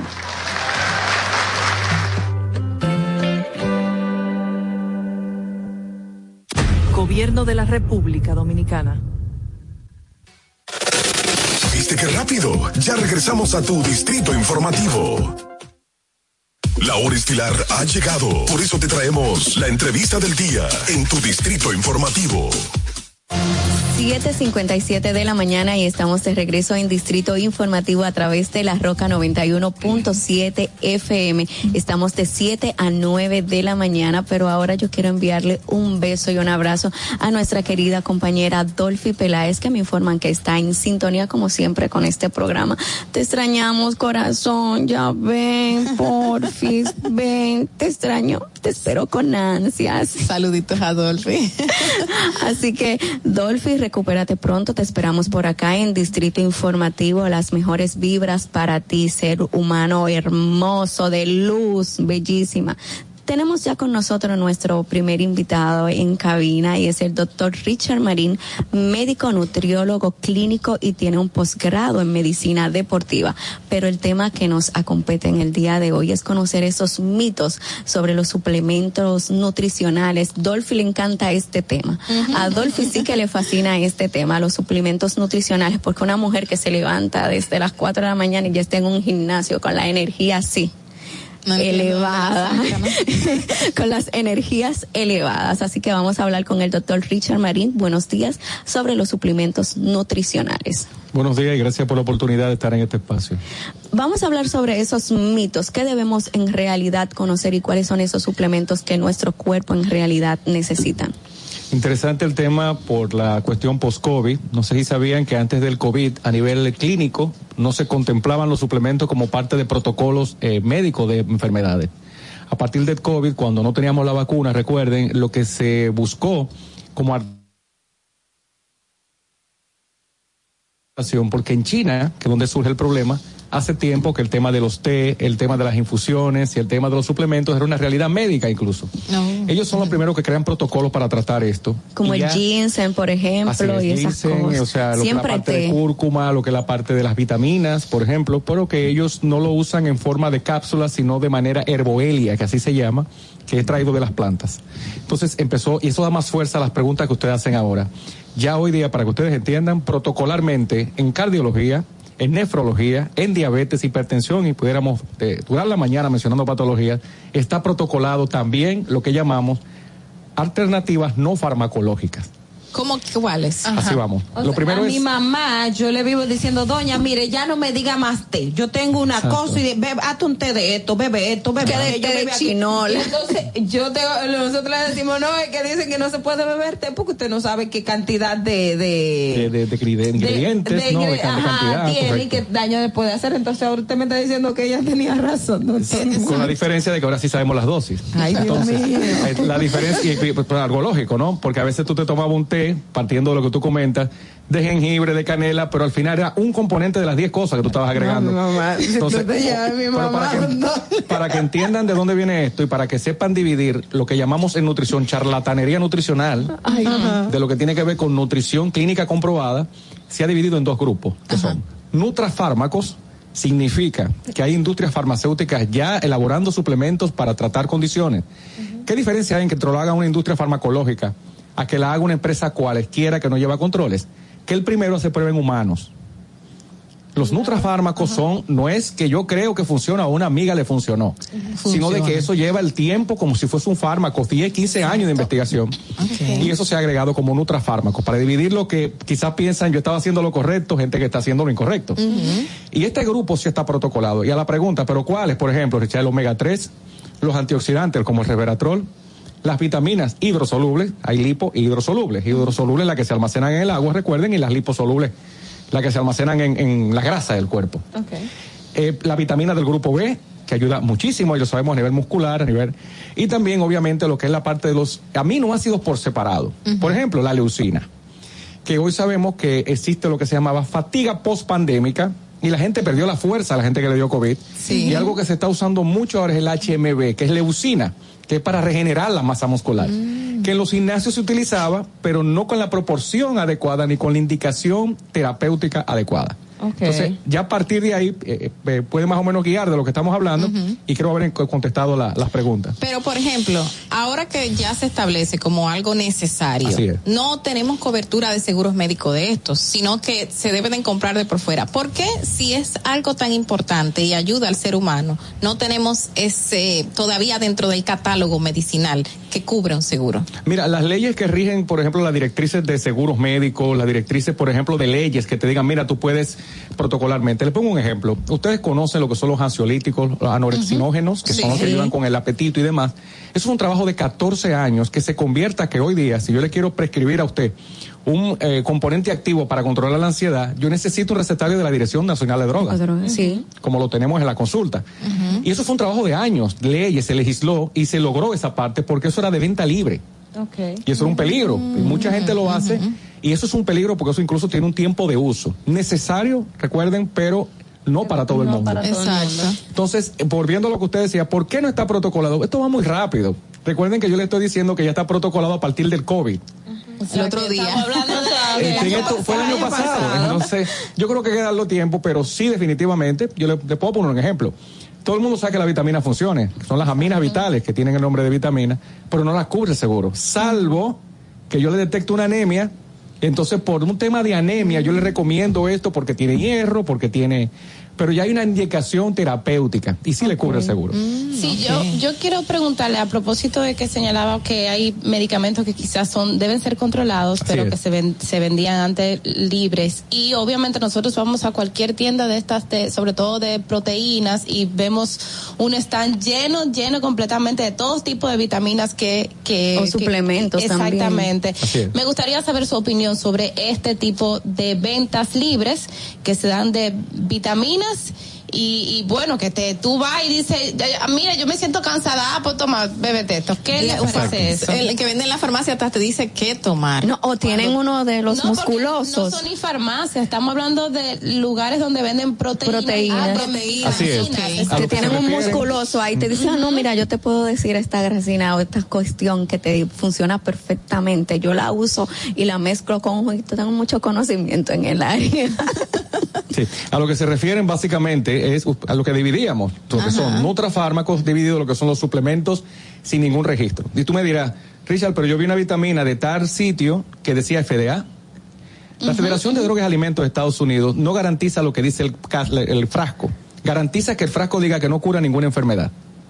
¿Entiendes la diferencia? Ay, muero, sí. Entonces, pues me da mucha risa porque entonces está aprobado por la FDA, no, lo que la FDA te aprueba de ese producto no es el contenido, es que tú no cometas el error, porque antes se hacía también, esto cura la diabetes, ¿se recuerdan eso? sí. Sí, claro. Esto cura la hipertensión, cura el hígado graso, eso se, la FDA tuvo que intervenir porque había gente dejando tratamientos farmacológicos y médicos porque Por ese producto le garantizaba la supuesta cura de esa condición médica. ¿A qué edad? a lo que Sí. decía, eso no está controlado. Hay farmacias que son respetuosas y si no tiene un registro médico o un registro de salud pública, en el caso de República Dominicana, que es quien debe regir que ese producto cumple con los requisitos, como la mayoría te, te- te dicen es, el papel está en proceso de registro, lo que le dicen a la gente. Nunca lo van a registrar. Wow. Entonces, ese se vende sin ningún control. Es- esa es la pregunta que te hacen, porque no, tienes y- un aval del los etiquetado. efectos, tiene efectos, esa- ese tipo de, de medicamentos, de, de vitaminas que uno compra en esos establecimientos. Así es. Lo primero es que recuerden el nombre suplementos. O sea, supuestamente tú estás supliendo algo que no tienes. Pero como yo sé que no lo tienes? ¿Qué quiero decir con esto? No hay analíticas previas. En el 70, eso se midió en Estados Unidos, el 72% de los casos la gente va a comprar suplementos sin siquiera saber por su posición que tiene una deficiencia de ese suplemento. Les pongo un ejemplo. Yo creo que la vitamina D mía está bajita, que hay un tema con la vitamina D, ustedes lo saben. Ah, a ustedes sí. las mujeres, Yo- la mayoría. Yo tengo ejemplos, sí. Claro, entonces, ¿qué pasa? vivos. Cuando tú le dices al paciente que ya la tiene baja con unas analíticas, te voy a indicar, no, pero ya yo le estoy tomando. ¿De qué casa comercial usted le está tomando? Y tú le cambias la casa comercial y revisas las analíticas a los dos meses y ya está bien la vitamina D. Lo que estuvo tomando todo el tiempo era cualquier cosa, menos vitamina D. ¿A qué edad yo puedo iniciarme o cualquier persona puede iniciarse a tomar suplementos Fuera de patología a partir de los 21 años de edad. Me explico. Porque yo tengo niños en la consulta que tienen anemia ferropénica, que tienen una deficiencia de vitamina D, entonces tú suples la necesidad. Yo tengo niños de 8 años suplementados, para que tenga usted idea. Pero es porque yo detecté la deficiencia, no sé si me siguen. Y eso es lo que se ha perdido, porque entonces yo le advierto a la gente, ¿por qué debe ser un médico el que te dé seguimiento? O en su defecto, que quien te vea tenga un equipo médico de cabecera para revisar lo que estás haciendo, es porque existen dos cosas en medicina que no se pueden copiar de la noche a la mañana. Fisiopatología, no fisiología, no, fisiopatología, que se supone que yo debo saber cómo es un ser humano normal, cómo un ser humano que funciona diferente, con diabetes, que funciona diferente, con hipertensión, y otra no menos importante, yo diría la más delicada, la farmacosinergia, o sea, interacción fármacos-suplementos. ¿Por qué? A mí me llegan pacientes a la consulta con un problema de tiroides que está usando levotirosina, que es el componente activo que utilizamos para controlar la T3, T4 y TSH, hormonas que rigen metabolismo y muchísimos otros procesos. Y resulta que esa misma persona está usando un quemador de grasa. Oh. Ustedes se vean que interactúan en los mismos receptores el quemador de grasa y la levotirosina. O sea, que no está haciendo efecto el, el No, tratamiento que está no hay llevando a efecto. cabo, claro. O sea, hace rato que esa eh, levotirosina no está haciendo el efecto. Claro. Que tú estás- y vives descontrolada, no bajas de peso, tienes insutismo, muchísimas condiciones. Pero hay muchos, diabetes hay muchos que hacen que hacen la combinación de suplementos con otros con otros ingredientes. Eso es Sí, se puede pero hacerse. manejar fa- eh, interacción fármaco-suplementos, farmacocinéticas. Lo que esa parte que es una materia de las más difíciles de medicina, es tu cosa saber cada componente activo y qué puedes dar y qué no. Usted no se ha preguntado por qué una pastilla en medicina se puede tomar en la mañana y la otra antes de acostarse. No, pero. eh, No, porque hay una lógica fisiológica, médica. señor, en eso, Ajá. de que tú no puedes los componentes activos de ambos medicamentos mezclarlos en un mismo horario. Ok, tiene Porque que haber una interactúan. de tiempo. El que hace eso debería poder saber eso. Una pregunta, doctor. Usted resaltó ahora mismo el tema de que tienen niños con anemia ferropénica y deficiencia de vitamina D, por ejemplo. Pero esto se da en adultos también. No, claro, más en adultos que en niños. Exacto. Lo que pasa es que para que tengas idea, porque hago el comentario, hace 10 años a un niño que llegaba a la consulta de nutrición, por ejemplo, no se le medía la- los niveles tensionales, ni se suponía que era diabético. Ahora hay más niños diabéticos hipertensos que adultos. Eso, eso no es grave. No se pensaba que un niño podía padecer de esas enfermedades que No, solamente se ¿quién va a pensar en que un niño de nueve años va a ser hipertenso? O sea, no, tomamos la molestia ni siquiera de medir los niveles de tensión. Es más, nuestro esfigmosmanómetro, nuestros aparatos, en quienes no manejamos pediatría, viene pensado para adultos. O sea, mi, mi esfigmo de yo tengo de niños y de adultos. Mi esfigmo de adulto no le sirve a un niño. Pero eso también, la- eh, eso estaría un poco asociado porque anteriormente tampoco teníamos tantos casos de, de menores de edad con esa condición, porque también el tema de la alimentación es lo que ha influido en que tengamos niños con diabetes, eh, eh, eh, niños con diabetes, niños hipertensos, o sea, influye mucho el tema de la Y, y alimentación. el sedentarismo. Y después de la pandemia, con las clases asistidas virtuales, pues lamentablemente aumentó un 23% la obesidad en niños. Una pregunta, doctor. Los probióticos, por ejemplo, ¿en dentro de qué entran? ¿Entran dentro de un suplemento o qué tipo de fármaco es este? Eso ¿Y es diferente qué? ya, porque eso ya actualmente es terapéutico. La medicina giró hace cinco años por dos razones. La medicina hasta hace cinco años giraba en torno al corazón. Ok. Fíjese, el, el- y lo tiene, el valor de un cardiólogo, que chequeate el corazón. Ahora no. La medicina gira en base al cerebro y a la microbiota intestinal, el estómago. Que están conectados. que se conoce como el segundo cerebro del organismo. Porque si tú estás, para que tengas idea, gastritis, reflujo gástrico, molestias constantes intestinales, pues resulta que hoy sabemos que más del 70% de la dopamina y la serotonina se producen en el estómago, no en el cerebro. La secreta el cerebro.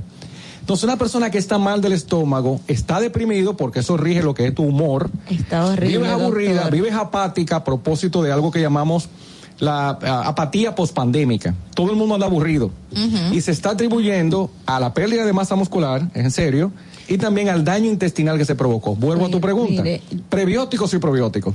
Los prebióticos son fibras, se sacan de las plantas, de las frutas, y son como un abono para tus propias bacterias que tú tienes.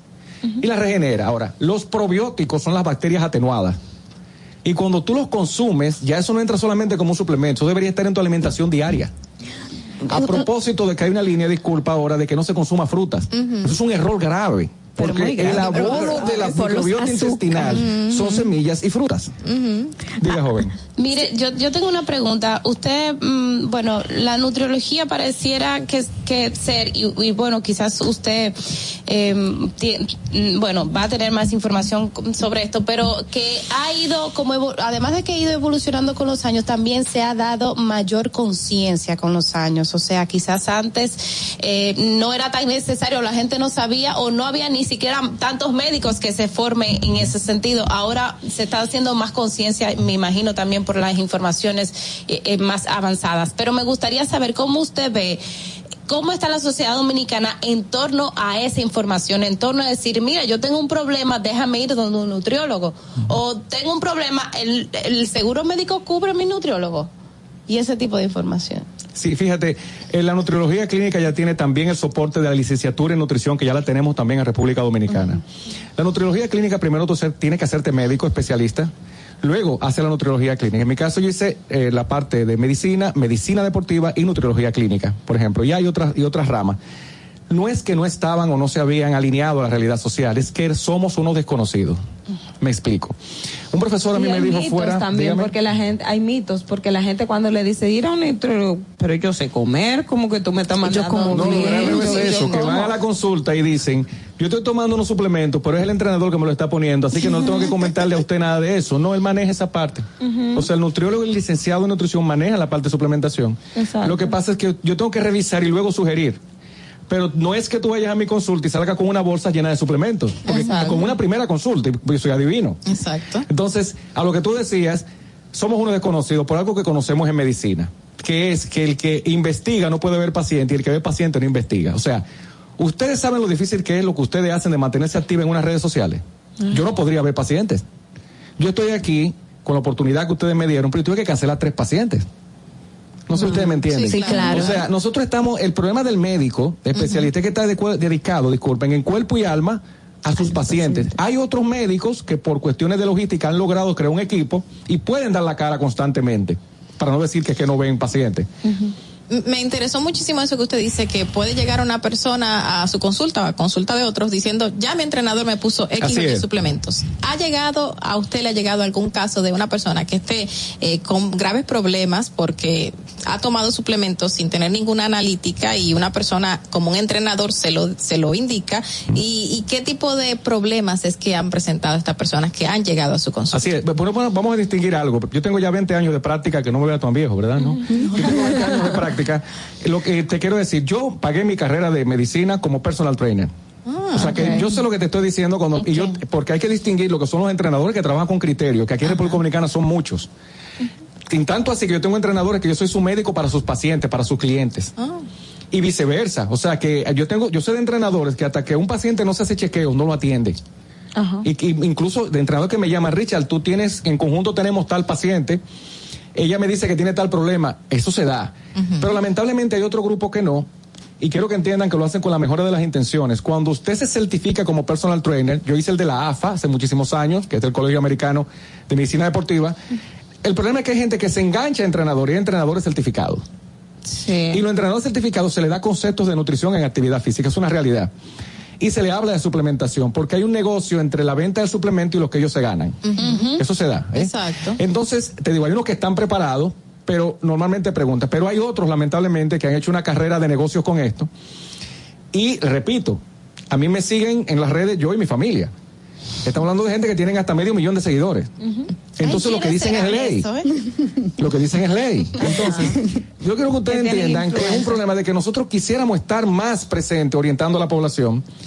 Pero, por ejemplo, por eso agradecí la invitación. Esto es atípico, que se invita a un especialista de la nutrición a hablar de esto. Por eso él, él- él le decía eso al inicio. Mira, ahora que usted habla, recuerdo, hay muchos también gimnasios, eh, que ahí donde están los entrenadores, que hay, y, y tiene mucho que ver con la persona. Recuerdo cuando yo decidí ir a un gimnasio, que ya estaba muy bien formado, a mí me pedían unas analíticas, y yo, pero, pero, ¿para qué analíticas? Pero yo estoy bien. Y de repente me decían, mira, no puedes hacer tal ejercicio, y yo, pero este ejercicio yo lo quiero hacer, pero es que tú no puedes hacer tal ejercicio pero la gente no entiende eso, o sea, se, se asume que tú puedes hacer cualquier actividad física. Entonces, ¿cómo va conectado lo que yo consumo y lo que yo puedo hacer en mi día a día para tener un estilo de vida saludable? Totalmente de acuerdo. Mira, hace unos 18 años yo creé con un grupo de personas lo que ustedes conocen como Body Transformation. Y luego pasó a ser Body Shame en Ok. otro gimnasio. nosotros creamos los departamentos médicos cuando yo me formé como médico. O sea, porque quien te evaluaba era un entrenador, te medía, te tallaba y te entregaba una rutina. Exacto. Entonces, cuando Todavía nosotros, a propósito de lo que tú comentas, hace. cuando nosotros hicimos el levantamiento de qué le parecía a la gente que ahora había análisis, ahora lo que están afuñendo ustedes, Richard, con eso, lo que, porque ¿para qué es? Lo que tú comentas, en vez de nosotros pensar que estamos aportando una revisión correcta, La gente ellos lo- la veía- gente la lo gente como lo veía como una pérdida de tiempo. una pérdida de tiempo. Y de hecho perdimos clientes en el gimnasio que en el momento yo trabajaba, cuando eso pasó. Ah, Ajá, O sea que- me gustaría saber, las personas que, por ejemplo, ¿cuáles señales, ah, para quien nos escucha, cuáles señales da el cuerpo que invitan a que una persona deba de buscar su atención? En sentido general, señor, el 70% es la nutrición, no es porque yo, esa sea mi área. Te voy a poner un ejemplo que todo el mundo se queda, pero es verdad. La única especialidad médica que está en todas las patologías es la nutrición. Me explico.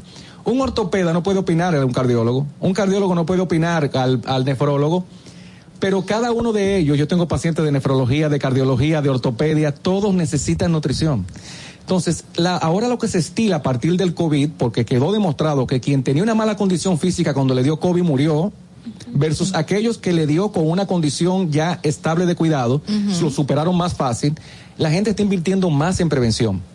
Entonces la idea es que usted vaya a hacer un chequeo y no dependa de la sintomatología, porque la sintomatología es la parte B de que ya el daño está instalado. Entonces yo le diría que a cualquier edad hay que hacer una revisión sistémica y lo preferible es que sea, repito, un licenciado en nutrición que se están formando muy bien, la Pucamaima lo está formando, y también está la parte de eh, los nutriólogos clínicos, porque ambos grupos, hay que decirlo, tienen esa formación. Bueno, conversamos con el doctor Richard Marín, médico nutriólogo clínico y también tiene un posgrado en medicina deportiva. Pero hace un momentito usted habló sobre la parte de la del sedentarismo. Me gustaría que usted ampliara un poquito más ese, esa información del sedentarismo y qué nutrientes o dietas usted le recomienda a esa persona realizar. ¿Ustedes sabían que el sedentarismo mata más que el cigarrillo y el alcohol? Ay, sí. 5 millones 300 mil personas todos los años mata no moverse. Ay, Dios mío. Y es una pandemia, antes del COVID. El último reporte habla de que ya se está hablando de 6 millones 700 mil personas después de la pandemia, de, por no moverse. Entonces, ¿qué es lo primero? Existe algo que ya está establecido que se llama pausa activa en las empresas. Que incluso entrenadores están teniendo la iniciativa de dar empresas a dar estos pasos. Nosotros tenemos un equipo de personas que trabajan con la parte física por el programa del Colegio Americano que representamos acá en el país. Y eso ha funcionado increíblemente porque había gente que podía durar sin moverse ocho horas frente a una computadora. Y eso lo agravó el teletrabajo. Y sin tomar agua y sin hidratarse. Yo no sabía que la gente, no solo el hecho de que trabajaban en casa, es que le monitorizaban la, el- la presencia frente al computador. En muchos, sí, en muchas empresas, se hizo eso. Imagínense ustedes que tienen que pedir permiso en su casa para ir al baño. Ay, yo me muero. O sea, eso se dio. Entonces, el sedentarismo es una realidad. Hay un programa internacional que se llama El sedentarismo mata. Usted debería pararse de esta cabina cada hora y media, pararse y sentarse. Pues eso, ese micrófono sube, ¿verdad? Sí. Lo suben, se paran y se sientan por un minuto. Y se crea una dinámica que desde los medios sería muy interesante. ¿Y cuáles son esos alimentos o suplementos que deben utilizar esas personas que son un tanto sedentarias para tener una mejor alimentación? Lo primero es una píldora que se llama Muévete.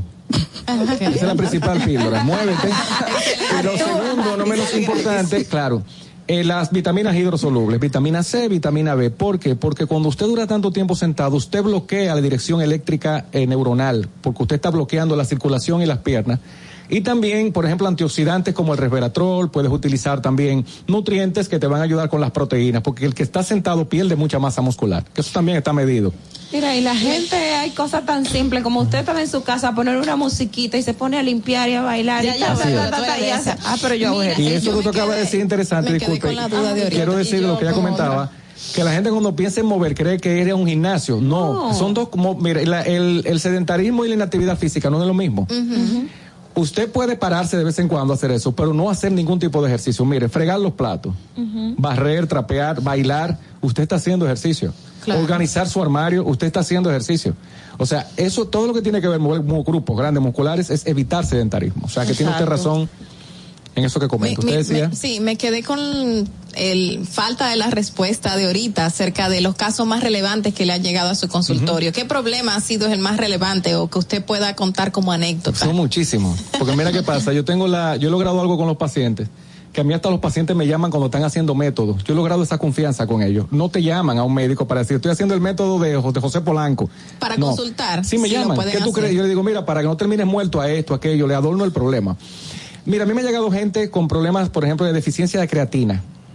Ah. La creatina, sí, la creatina es uno de los suplementos más vendidos en gimnasio. Y yo no sé si la gente sabe que tú- cada uno de nosotros produce creatina. Sí. Sí. Hacen unas cargas tan grandes que ya dependen de creatina de por vida. Wow. Hombres que tú lo ves de lo mejor bien puesto, que ya tienen impotencia sexual. No tienen forma de levantar cabeza. Por el consumo de De suplementos. esteroides y suplementos. Ok. Entonces, al no ser orientado a tiempo, no tener la dirección correcta, básicamente es drogado que pueden tener relaciones sexuales. Entonces, te estoy diciendo gente físicamente que se ven bastante bien, o sea, nada que ver. Esos musculosos. Sí. Fuera de eso, gente con problemas serios de tiroides, por lo que te explicaba, por interacción. Y, al punto tal que han tenido que estirparle las tiroides a esos pacientes. Personas con insuficiencia renal por alto uso de proteínas. Yo me he topado con dietas hasta con 4 gramos de proteína por, por kilogramo de peso. Sabiendo en medicina nosotros que un caso ya extremo puede dar 2 gramos por kilogramo de peso. Oh, Dios, wow. Porque no miden. ¿Cómo tú eh, das un resultado sin medir? Consumen y consumen y consumen. Consumen y consumen. Ustedes todos los días miden cómo va este programa. Eso se mide. Entonces, estas personas, cuando ya no llegan a nosotros, a propósito de lo que preguntaba usted, cuando ya no llegan a nosotros, es porque llegan con un daño aquí al médico. Pero ya el daño estaba. La cobertura médica en Ajá. estas atenciones y, y también y también los estudios que hacen. Yo tenía deficiencias de vitamina D, creo que era. y, y cuando iba al, al seguro, ah, no, no lo cubre, no sé cuánto, o sea, Bueno. era eh, costoso. Y así me imagino que habrán otras otras. No, no si hay una indicación. Yo siempre le digo a la gente, el seguro no lo rija usted, ustedes rigen sus seguros. Ujú. Entonces usted tiene que exigir eso porque ya se logró por ley que la nutrición sea cubierta por los seguros. No sé si ustedes sabían eso. El problema es, y pasa con todas las especialidades médicas, que tú piensas en cardiología aquí, te, a ti te llegan a la cabeza cinco hombres. Cinco nombres. Tú piensas en nutrición, y yo estoy en ese grupo, cinco nutriólogos, cinco médicos especialistas de nutrición famosos. Tú piensas, o sea, no. Hay otro colega nutriólogo que está incluso cerca de aquí en un centro que me reservo el nombre, que por 500 pesos y de diferencia y el seguro te hace tu dieta. Apoyemos esas personas. Tú no tienes que ir donde mí, donde el famoso. Es que en su comunidad hay un médico en esa clínica, en ese centro, que le puede hacer ese servicio por su seguro. Y con la indicación de ese centro, le debe cubrir la vitamina D si se comprueba que hay una deficiencia. Pero no porque usted vaya a una tienda X, se aparezca con, yo quiero que tal frasco, eso no tiene avance científico, no es un nutrafármaco, y qué médico se lo indicó. Y hay seguro un tiene cómo justificar el no apoyar. Aquí hay un problema serio de esta venta de, de suplementos y, y, y, medicam- y, y estas eh, vitaminas o suplementos que en algunos casos son perjudiciales para la salud, pero Sí. no hay un régimen de, de o sea, no, no está regulado, vamos a decirlo así. Entonces, ¿cómo la gente también puede saber y denunciar este tipo de, de, de medicamentos o, o de espacios donde te, te lo venden, pero al final es como lo- los medicamentos adulterados, no te están dando nada. No, no hay una ley que rija a nivel médico sí, pero es que interesante. Digamos que un entrenador X indica algo que tú lo compras y te hace daño. La le- no hay un mecanismo legal, a menos que tú pases el tema personal y lo denuncies.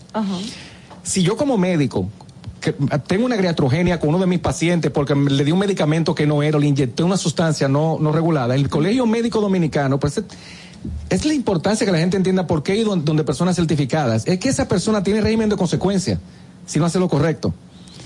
El Colegio eh, Dominicano está en, en potestad de cancelar mi licencia, porque yo soy miembro de ese gremio. Estas personas no pertenecen a ningún gremio. Exacto. Entonces, hay un tema también de tabú y de estigma social, y tú te vas a atrever a demandar a fulano. Puede ser la estrella en esto, y cómo tú vas. Y gente que yo sé con muchos problemas de salud que no lo han hecho. Yo tuve un caso, que me reservo el nombre, de un entrenador que le puso esteroide a un joven de 14 años. Ay, no puede ser. Y lo iban a llevar a alegar y fui llamado de salud pública. Yo trabajo con, con el Departamento de Prevención de Salud Pública. Y cuando me llamaron, ahí no hay nada que hacer, yo le dije, legalmente. Ahora, ya si ustedes como familia quieren hacer la demanda, y era una familia de renombre acá, y no quisieron por el tema del escándalo, y ahí todavía hoy el joven que tiene unos 25 años sigue con problemas. Y eso se quedó así. Y el individuo anda por ahí, trabajando nada. como que no pasó nada. O sea, eso es una realidad. Ahora, si un médico denuncia, entonces, ah, no sabe qué pasa, que ese médico, esa persona le está afectando y lo está atacando. Porque estamos en la civilización del espectáculo y ustedes lo saben. Ay, sí. Entonces el problema es que nosotros no estamos para hacer chistes y ruidos. Y eso no es chulo porque uno no quiere estar ser parte del circo. Exacto, pero Entonces está esa situación. Doctor Richard, ¿dónde podemos conseguir sus servicios? ¿Cómo Sí. podemos contactarle y ubicarle? Nosotros tenemos una clínica, se llama NUMED, está en la Lincoln con Gustavo Mejar Ricard, en la Plaza Andalucía. Donde tenemos médicos eh, que trabajan con nutrición pediátrica, con nutrición onco- oncológica, ya tenemos un nutriólogo endocrino, eh, oncólogo que trabaja con pacientes oncológicos y las diferentes especialidades. Y obviamente también eh, eh, somos el único centro que trabaja con la parte de eh, evaluación previa a participación de, en actividad física, no deportiva, en actividad física, que es una prueba que se llama Functional Health Test. ¿Y cuánto cuesta eso? No, pero ese te puedo dar por detalle, puedes llamar y directamente porque se dividen en tus necesidades. ¿Y los números son? 809 683 1553. Para consulta, Natalie. 809 809 683 1553. Muchísimas gracias, doctor Richard Marín, por venir a darnos esas luces en cuanto a lo que es la nutrición y estos mitos sobre los suplementos nutricionales. Esperamos que en otra oportunidad esté nuevamente con nosotros. Muchísimas gracias por venir a la Gracias a entrevista. ustedes por el honor. Hacemos una breve pausa en Distrito Informativo y a continuación más informaciones luego de la pausa. Atentos, no te muevas de ahí. En breve más contenido en tu distrito informativo. Yo creo que hoy hay sobradas razones para darle gracias a Dios por nosotros haber tenido un presidente de la talla de Luis Abinader que le ha tocado enfrentar una situación difícil nunca antes vista en el mundo. Sin embargo, dentro de todas esas cosas, ha tenido presente a nuestro sector agropecuario, un sector tan frágil, tan importante y tan determinante como somos todos y cada uno de nosotros. Y nos dio una mano en un momento determinante donde nos estábamos ahogando con una pandemia tan grande, todo difícil. Y habilitó al Banco Agrícola en la presencia de nuestro querido compañero Durán para que nos prestara dinero a tasa cero. Y eso dio lugar a que nosotros nos oxigenáramos y pudiéramos sobrevivir a esta situación. Presidencia de la República Dominicana. Ahí mismito donde estás. O tal vez aquí, recostado bajo una pata de coco. O en la arena tomando el sol. O dentro del agua, no muy al fondo. O simplemente caminando por la orilla. Ahí mismo, abre tu nueva cuenta móvil BH de León. 100% digital y sin costo. La creas en minutos con cero pesos desde Móvil Banking Personal. Ábrela donde quieras. Solo necesitas tu celular. Banco BH de León. Síguenos en nuestra cuenta de Instagram para mantenerte informado de todo lo que sucede en el programa. Arroba Distrito Informativo. Glen Beauty Salón con su Nails Bar Spa y Estética. Somos un centro equipado con las mejores tecnologías de belleza y un personal capacitado listo para que tengas una experiencia glam. Contamos con las técnicas más avanzadas de uñas, spa y centro de estética. Somos especialistas en reparación e hidratación de cabello botox capilar. Glam tiene para ti todo lo que necesitas para consentirte. Visítanos en la prestigiosa zona de Bellavista. Llámanos y reserva tu cita al 809-333-5174 y al WhatsApp 849-255-5174. Tenemos un espacio para ti. Glam Beauty Salon, Nails Bar, Spa y Estética. Una inversión del Estado Dominicano de aproximadamente 2.500 millones de pesos para el productor arrocero como una entrega directa al sector. Ningún gobierno ha apoyado al sector arrocero como lo ha hecho el presidente Luis Abinader. Sin su apoyo, los productores estaríamos pasando por un mal momento. Sin su intervención en medio de esta crisis mundial, estarían los campos al día de hoy posiblemente abandonados y el pueblo estaría desabastecido de su principal alimento. Gracias a su gran visión, el pueblo puede contar y estar tranquilo con más de 7 millones de quintales de arroz en almacenes, garantizando la seguridad alimentaria del pueblo dominicano. Gobierno de la República Dominicana. Si quieres participar en el programa, envíanos tu nota de voz o mensaje escrito al WhatsApp 862-320-0075. 862-320-0075. Distrito Informativo. Y, y- y aquí está el equipo del gusto, la bella Dolphy Peláez. Busquen un, un suape y busquen un recogedor porque me voy a regar. Lo acompaña ñonguito. Que usted se sacrifique tanto en su oficina hasta las 8 de la noche. El importado Harold Díaz. Lo mío es de hilo de Yedella. La más reciente adquisición, el actor más cotizado, más no el mejor pagado, Oscar Carrasquillo. Y el hombre que gana menos que su mujer tiene que se sienta negro en la cama, en la intimidad. Juan Carlos Pichardo. Señores, esto es el gusto de las 12. Sintonice a partir de las 12 del mediodía por La Roca 91.7. Si quieres más diversión, no busques, no hay más. Te acompañan de lunes a viernes, de 12 a 2 de la tarde por La Roca 91.7 FM. E- e- El gusto de las 12. ¿Viste qué rápido? Ya regresamos a tu distrito informativo. Muy buenos días, 8.32 de la mañana en Distrito Informativo a través de la Roca 91.7 FM. Recuerden que pueden buscar todos nuestros comentarios, entrevistas y debates y también todo lo que aquí acontece en Distrito Informativo en nuestro canal de YouTube, también en nuestra cuenta de Instagram y Twitter. Suscríbanse, denle like a todas nuestras informaciones. Y bueno, Ogla, circula eh, una información que hace muestra Diario Libre que camioneros y patanistas irrespetan nuevamente la ordenanza que les prohíbe transitar por el malecón. Y es que aunque los vehículos pesados se les prohibió transitar por la avenida Máximo Gómez en dirección oeste-este, muchos son los que violan esa disposición y circulan todo el trayecto, sobre todo camiones de cargas que, que mantienen eh, camiones de cargas de materiales para la construcción con los que extraídos de los ríos, mayormente de la parte sur del país y congestionan los que son estas vías del malecón como le llamamos popularmente. Bueno, eso es, es- esto es un tema. Yo aquí con las regulaciones y las autoridades, que si los camioneros, eso es, es, es, es un problema que al final eh, aquí siempre tenemos el tema del régimen de consecuencias. O sea, el régimen de consecuencias en un primer momento, todo bien, bien, y se aplican las sanciones y medidas, y al final nada. Así que eh, vamos a ver qué, qué hacen las autoridades, porque creo que esto eh, el ayuntamiento era que había dispuesto que no, no, no transiten los vehículos pesados por esa vía.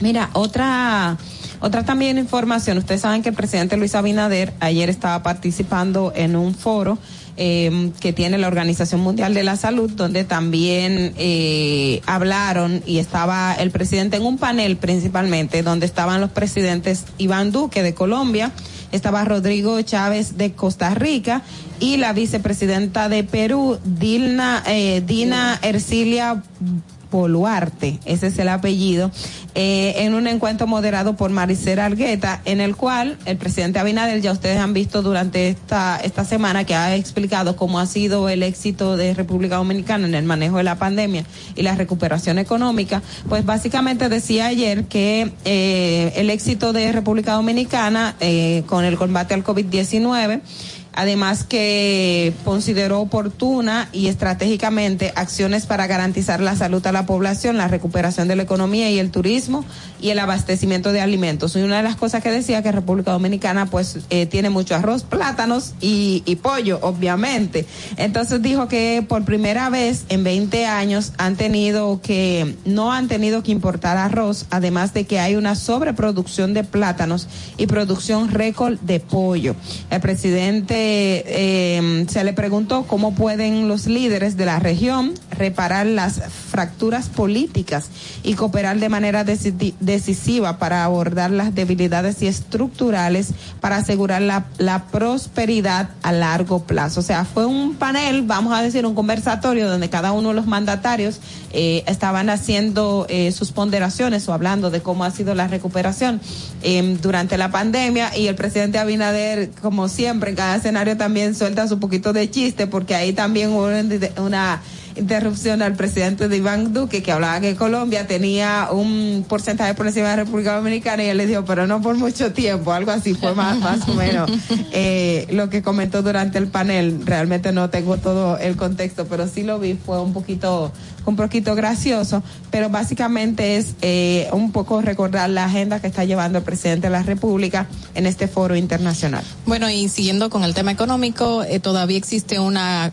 preocupación por los costos de los fletes a nivel internacional, obviamente lo cual repercute aquí en la República Dominicana y eso hace que continúen las alzas de los mismos. Eh, según informaciones de la Asociación Dominicana de Agentes de Carga Aérea y Marítima, ADACAM, eh, los precios bajaron un 30 un 35% a pesar de que 17 mil dólares en el año pasado eh, era lo que se registraba y obviamente pasó luego a 11 mil dólares para una disminución de 6 mil dólares que representa un alivio a los transportistas pero que eso se registra ahora y que con posibles alzas en el futuro esos 6 mil dólares que bajaron pues lamentablemente pueden subir. Según indicaron también en el sentido general el precio de alquiler de transporte para trasladar mercancía desde los principios de los puertos internacionales hasta República Dominicana pues está teniendo su leve aumento y los únicos que se han reflejado la disminución son los artículos provenientes desde China. Esto es algo que nos podría seguir afectando porque estamos viendo todavía el conflicto bélico entre Ucrania y Rusia y obviamente eh, siguen más eh, casos de COVID a nivel mundial, otras cepas que están llevando al traste a cierre de eh, sectores en China, por ejemplo, y en otros lugares y países que han tenido que retomar algunas restricciones. Y todo eso seguirá afectando el, el aumento y los costos del flete, no solo para República Dominicana. Bueno, yo de hecho las entrevistas que he hecho a, a, mm, varios economistas, a los economistas, a propósito de mi trabajo diario, todos coinciden en que este tema de la inflación se extenderá más de lo previsto por el Banco Central de los pronósticos, porque el, el Banco Central siempre hace pronóstico, estamos hablando de un 4 o 5%, ya llevamos más de un, un por lo menos un 9% en materia de inflación. Y bueno, decían ellos, dicen, coinciden en que eso se extenderá durante todo el año, que no no no espera no se espera que haya una reducción de en materia de inflación eh, en lo en momentos inmediatos. Wow. Bueno, solamente el tema de construcción eh, ha aumentado. Ayer me llegó me llegó unos datos de un constructor eh, que detallaba los diferentes Los costos. los diferentes Ajá. ajá, Oye. y, y de, de los productos que se utilizan y era más o menos un 30% de de un en un año un, tre- un aumento 30%. eso es mucho Bastante en menos de seis meses, porque ni siquiera estamos a mitad de año para, no, no, me para refiero decir. en el último año. Ah, en el una último medición año. en el último año y ese aumento era de un 30%. Mira, y eso repercute obviamente en, En el costo de las- final, de claro, viviendas. porque la persona que quiere adquirir una vivienda, un apartamento, eh, lamentablemente va a encontrar unos precios exorbitantes que van a superar más allá de lo que pudiese pagar o que tuviese presupuestado el año pasado o el antepasado cuando hizo ese esa organización de que iba a adquirir una vivienda, pues ahora mismo no va a poder eh, hacerlo. Por las nubes. Miren, otra información y va precisamente con el comentario de mi compañera Carla en la mañana respecto a lo de medio ambiente. El Instituto Nacional de Aguas Potables y Alcantarillado, INAPA, manifestó que la construcción del acueducto múltiple Estebanía de las Charcas en Asua no se tomó una gota de agua del Río Grande, puesto que esa obra no ha concluido todavía.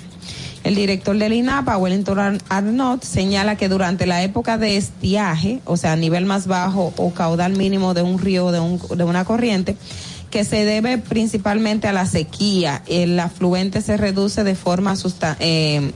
bueno, esto es una explicación que está dando, que el afluente se reduce de forma sustancial. Dijo que de acuerdo a mm, que la época, que la poca agua restante es eh, empleada para la siembra, por lo que han desarrollado varios encuentros con productores de aguacates en la zona ante esa situación. No especificó de dónde obtienen el agua para la construcción de la obra. Alnot dijo que el, junto al INDRIM buscan construir pozos y reservorios a los fines de, de desconectar más de 40 tuberías conectadas en el río por los productores. O sea, ellos están diciendo que la obra que están llevando a cabo no ha tomado todavía agua, Agua.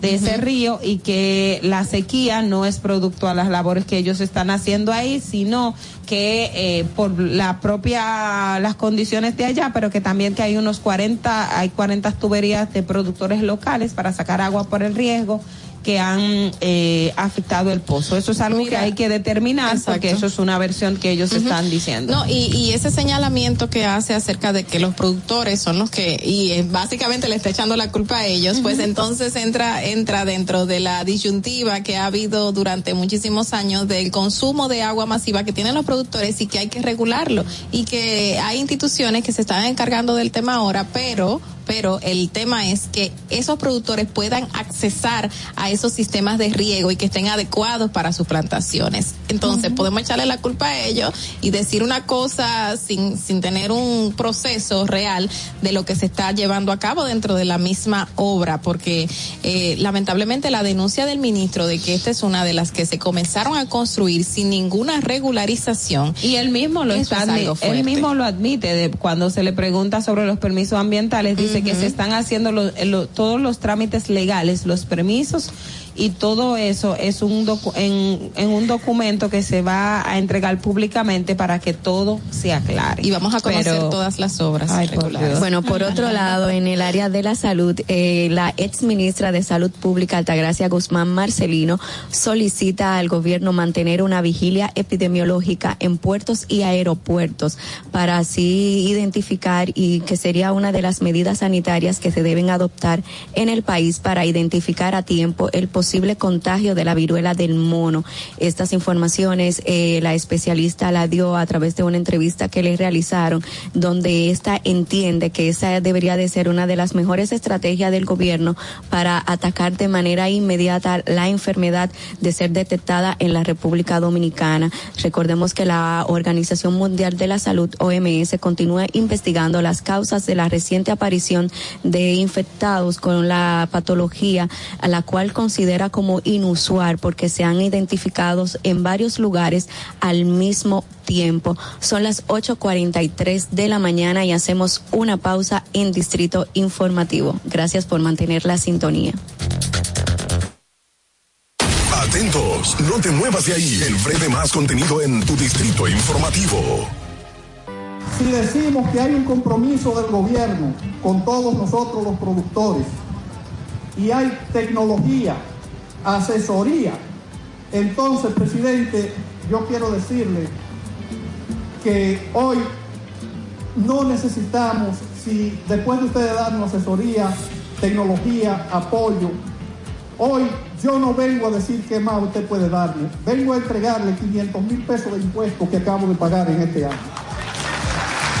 Gobierno de la República Dominicana. Estamos en YouTube. Disfruta de nuestro contenido. Suscríbete, dale like y comenta. Distrito Informativo. Ahí mismito donde estás. O tal vez aquí, recostado bajo una mata de coco. O en la arena tomando el sol. O dentro del agua, no muy al fondo. O simplemente caminando por la orilla. Ahí mismo, abre tu nueva cuenta móvil BH de León, 100% digital y sin costo. La creas en minutos con cero pesos desde Móvil Banking Personal. Ábrela donde quieras. Solo necesitas tu celular. Banco BH de León. Estás disfrutando de Distrito Informativo.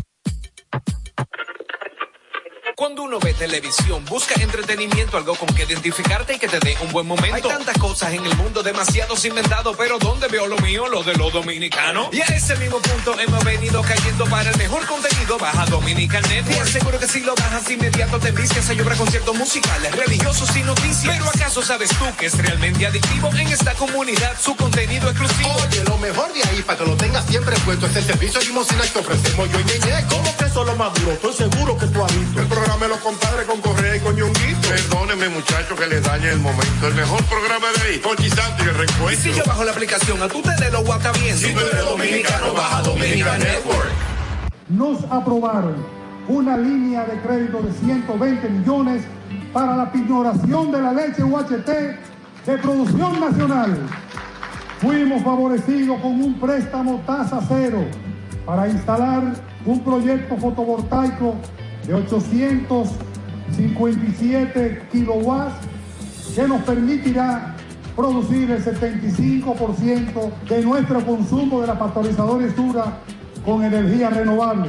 Agradecemos infinitamente que usted haya aprobado los 700 millones de pesos, de los cuales 270 millones de pesos están en el Conaleche con el objetivo expreso de que cada ganadero pueda cultivar sus pastos, 50 tareas gratis y un novedoso programa de lo que es la inseminación artificial para mejorar las razas lecheras. Presidencia de la República Dominicana. ¿Viste qué rápido? Ya regresamos a tu distrito informativo. Para que llegues a tiempo y no te compliques con el clima, te traemos en el distrito informativo el tráfico y el tiempo. Y así se encuentra el tráfico y el tiempo a esta hora de la mañana en Santo Domingo. Se registra tráfico en alto total en Expreso Avenida John F. Kennedy hasta el elevado Avenida Ortega Gasset, Avenida Máximo Gómez en Cristo Rey, en la Avenida 27 de Febrero en el Renacimiento, Avenida George Washington en zona universitaria, Autopista 30 de Mayo cerca de Tropical Metal Dome, en la Avenida Sarasota en Bella Vista, Avenida México en Gascue y en zonas aledañas. Gran entaponamiento en Arroyo Hondo Segundo, Puente Ramón Matías Mella, Boulevard Johnny Pacheco, Avenida El Pensador en Villa Duarte, Avenida Venezuela, el ensanche Osama, Puente Juan Bosch hasta el túnel Avenida Las Américas, en la Respaldo Avenida Las Américas en Alma Rosa, Puente Francisco del Rosario Sánchez y tráfico muy intenso en la autopista Juan Pablo Duarte cerca de Los Alcarrizos, donde se registra un accidente grave, Avenida Los Beisbolistas y en la prolongación Avenida 27 de Febrero en zona industrial de Herrera. Te recordamos que las distracciones al volante son peligrosas.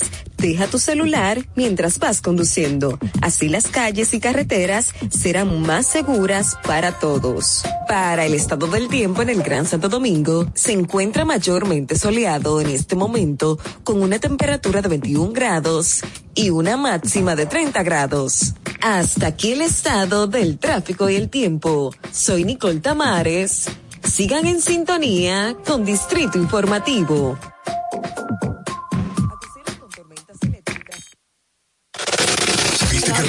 Ya regresamos a tu distrito informativo.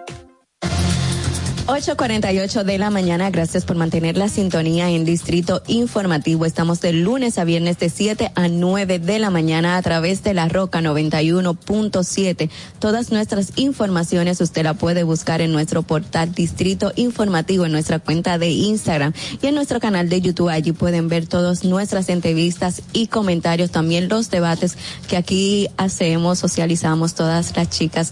Cuéntame, Carla. No, y justamente ya los apagones están dando un respiro eh, con entrada con la entrada de varias plantas energéticas y el sistema eléctrico nacional interconectado, o sea, el CENI mantiene un suministro por encima de los 3016 megavatios, comportamiento que las autoridades prometen mantener con una generación de 400 megas que ya están en fase de licitación. Actualmente el servicio se encuentra estabilizado luego de que la semana pasada obviamente presentáramos la salida de varias plantas generadoras de una vez, eh, o sea, fueron cuatro inmediatamente y que sacaron el CENI más de 800 megas, provocando así apagones en distintos puntos del país. Aquí estábamos con el grito al cielo y en muchísimas eh, sectores de Santo Domingo también por las largas tandas de apagones que nos estaban dando, pero ya se está aliviando la crisis de la energía eléctrica. Lo que sí llamó la atención es que ayer daba una información en el periódico Listín Diario de que el, la Dirección Nacional de Investigaciones, el, el DNI, eh, eh, o una fuente dentro del DNI informara de que se está investigando esto de, de los apagones, o sea, para, para determinar sí. eh, que hubo. Sí, fue la no, culebra.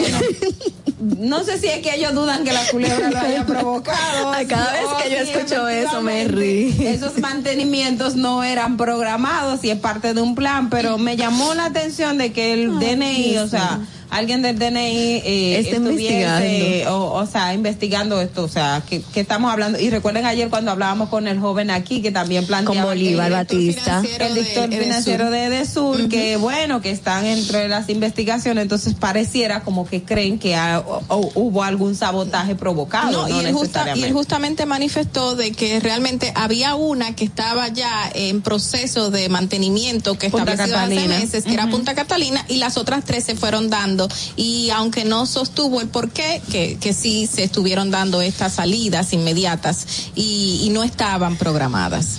Miren, las- en otra información, la Asociación de Concesionarios de Loterías Electrónicas emitió, hay un espacio pagado en los medios de comunicación en el que dan su posición en torno a las el llamado a protesta de algún de ese sector y la respuesta que dio Kiko Tobar, Kiko Tabar, Tabar. y en el que me gustaría resaltar dos puntos. Primero, ellos dicen que la implementación del plan de regularización debe continuar llevándose a cabo con el- la razonabilidad, claridad, compresión y firmeza con que Teófilo Kiko Tabar lo viene realizando actualmente y que dada la excelente conducción del proceso de regularización que viene llevando a cabo Kiko Tabar, entendemos que no hay ninguna razón, motivo o circunstancia para cuestionar y protestar en este momento. Esa asociación eh, mm, la agrupan lo que es Loteca, la primera, la suerte dominicana, Loto Real y Loto y Lote Dom. Eh, es bueno saber esto porque eh, estas primero estas estos estas concesionarias pues son importantes dentro del sector y segundo porque están dando su apoyo a este plan de regularización y sobre todo al a quien a quien lleva esta La voz cantante o la voz directriz. cantante y esta y que de hecho en el día de ayer pues se pronunció de manera firme en torno a estas estas protestas. Bueno, y él, el mismo Kiko alegaba de que ahí hay unas personas que no quieren transparentar cuánto tienen ni que se sepan quiénes son los dueños, que ahí es que está el principal problema de los de las bancas de loterías y que estas que son eh, legalmente constituidas, que están conformadas regular, eh, son, vamos a decir, de las que también están siendo afectadas por esas bancas irregulares que existen en el mercado. Miren, aquí hay una información que estoy leyendo en el periódico El Día que es muy preocupante también y es que el encargado de seguridad de la cárcel de la Victoria recibe cada semana 7 millones de pesos de corrupción en ese penal. Y esa información la firma uno de los principales expertos dominicanos en el sistema penitenciario y asesor honorífico del Poder Ejecutivo, el señor Roberto Santana. Roberto Santana fue enfático en señalar que esa situación es conocida por la Procuraduría General de la República. Sin embargo, la situación se mantiene. O sea, Pero que denuncia grave y que no se Siete millones, nada. exacto, dice, al explicar la situación dijo que cada semana el encargado de seguridad de ese penal recoge los siete millones de pesos que le entregan narcotraficantes presos, propietarios de negocios dentro del penal, personas que van de visitas y otros vinculados a actividades ilícitas. Pero esos 7 millones yo no creo que solo se los lleve él. Ahí hay Bueno. una repartición, me imagino, que alguien más o otros más tienen que llevarse una partida de esa cantidad. Lo- Se lo distribuye, tú dices. Claro, claro, no hay manera. Es- y no es pagan una- ITEVIS. Esto es una denuncia grave y quien lo está haciendo, además de, no digo que es una irresponsabilidad solamente hacer la denuncia, sino usted como asesor del Poder Ejecutivo en esa materia es qué hizo, qué está haciendo el Poder Ejecutivo, porque si ya tiene una persona encargada, identificada, que se está recibiendo 7 millones de pesos a la semana, a la semana, ¿verdad? Calcule 7 A la millones a la semana, semana. 28 al en cuatro, en cuatro semanas, pues ya estamos hablando de 28 millones de pesos solamente en la penitenciaría de la Victoria. Entonces, que Y como ¿qué- qué ha asesor pasado? debe de O sea, dar la ¿cuál es solución el también. que tiene el Ministerio Público en ese sentido. No, o sea, yo, ¿qué yo me imagino haciendo? que tras esa denuncia él puede presentar ya algo formalmente. No, Claro, que no para que- solucionar. Es que no, Él no debe de puede, presentar. Es que él debió, porque es el Debería, asesor del claro. Poder Exacto. Ejecutivo y eso del Poder Ejecutivo debe estar en, manos del Ministerio Público. Entonces, decir qué investigaciones se están llevando a Eso es cabo. muy delicado. Vamos a ver, sea- vam- hay que ampliar más esta información que da Roberto Santana porque esto abre un campo de debate muy fuerte, al igual de lo de cuando se encontraron todas las cámaras y, y demás sistemas de grabación en la penitenciaría La Victoria, que es una de las cárceles que hay que ponerle mayor atención porque solamente se habla de la cárcel de La Victoria, no se han encontrado esos sistemas de grabaciones así eh, ejecutados por los precios en otras en otras cárceles, en otras penitenciarías. Todo lo que sale es referente a la cárcel de la Victoria. Parece que ahí es que está el mayor conflicto penitenciario junto con las autoridades. Ya son las 8.55 de la mañana, es la hora de ya finalizar Distrito Informativo con el compromiso de que usted debe de sintonizarnos nuevamente mañana de 7 a 9 a través de la Roca 91.7 FM, porque aquí siempre le tenemos buenas entrevistas y también comentarios y debates de su interés. Buenos días, chicas. Hasta, mañana. Bye bye. um. RCTV HD, El Gusto Producciones, Dominican Networks y Vega TV, Canal 48 de Claro y 52 de Altiz, presentaron a Dolphy Peláez, Ogla Enesia Pérez, Carla Pimentel y Natalie Fasas en Distrito Informativo. Los conceptos emitidos en el pasado programa son responsabilidad de su productor. La Roca 91.7 FM no se hace responsable. Desde Santo Domingo, you're listening to 91.7 La Roca. La escuela, el tráfico. Cuidado con la guagua. Llegamos a Santo Domingo y vamos de nuevo. Desde el amanecer hasta la puesta del sol, que la energía no se detenga, así como la batería automotriz LTH y su tecnología PowerFrame, que le brinda gran desempeño y duración. Baterías LTH, energía que no se detiene. Distribuye Grupo Cometa. Ahora en La Roca, el, el- éxito trending de Laura.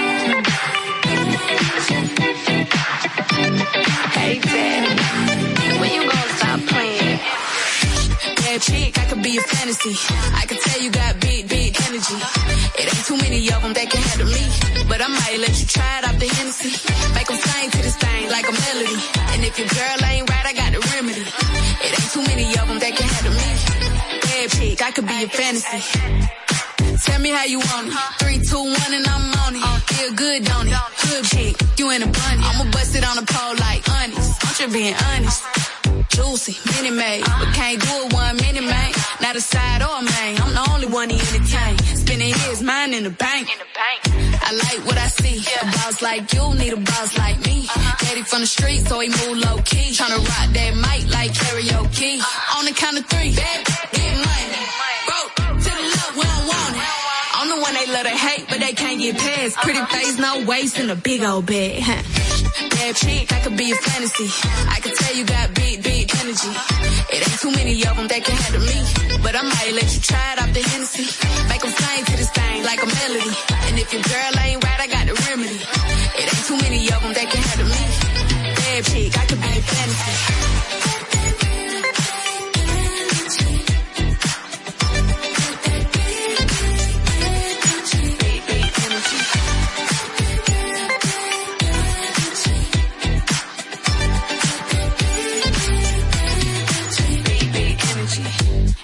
Tell me how you want it. Three, two, one, camera rolling. Do it slow motion. Real shit. Them up. All they big talk, lotto put them on.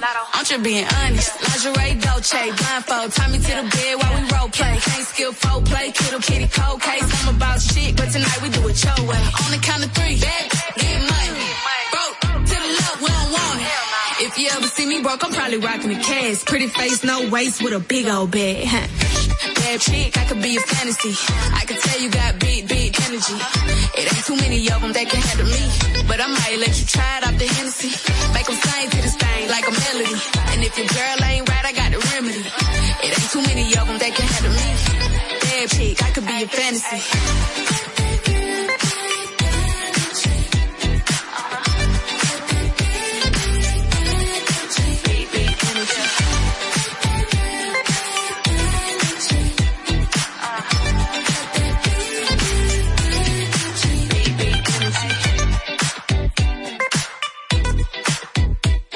Up the.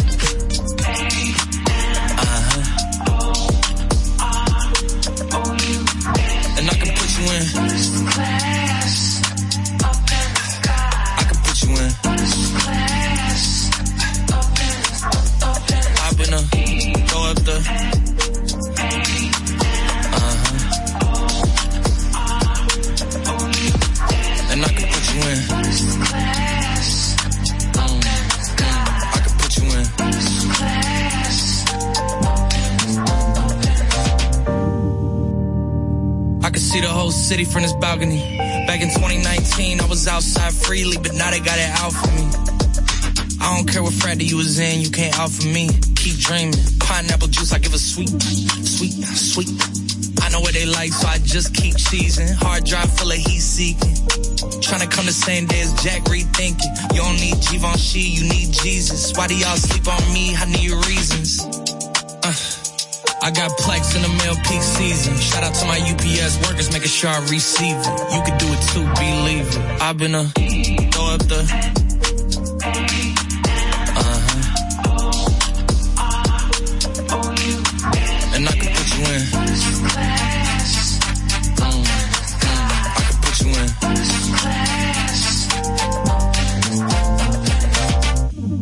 Are you ready? Yes, I am. They say you a superstar now, damn. I guess I am. You might be the man, well, that's unless I am. okay, I'll confess I am. Go ahead and get undressed, I am. Okay, cool. You on sunset? I am. I'm about to slide, okay. I'm outside, okay. This lifestyle don't got many downsides. Except for the lack of time I get around my family. Making sure they never downsize. I got visions of my mom saying, wait, this house is mine.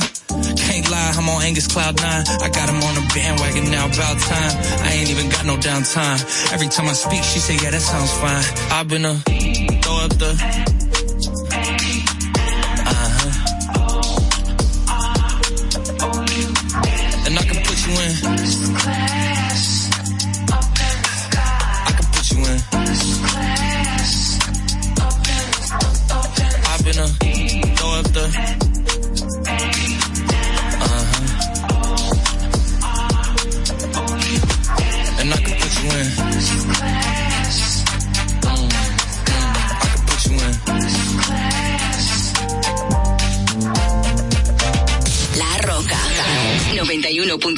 Introduced me to your family.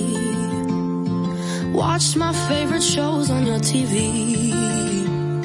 Made me breakfast in the morning when you got home from work. Making plans to travel around the world. Said we'd always put each other first. Old love songs we used to play too. Funny, now I hate you.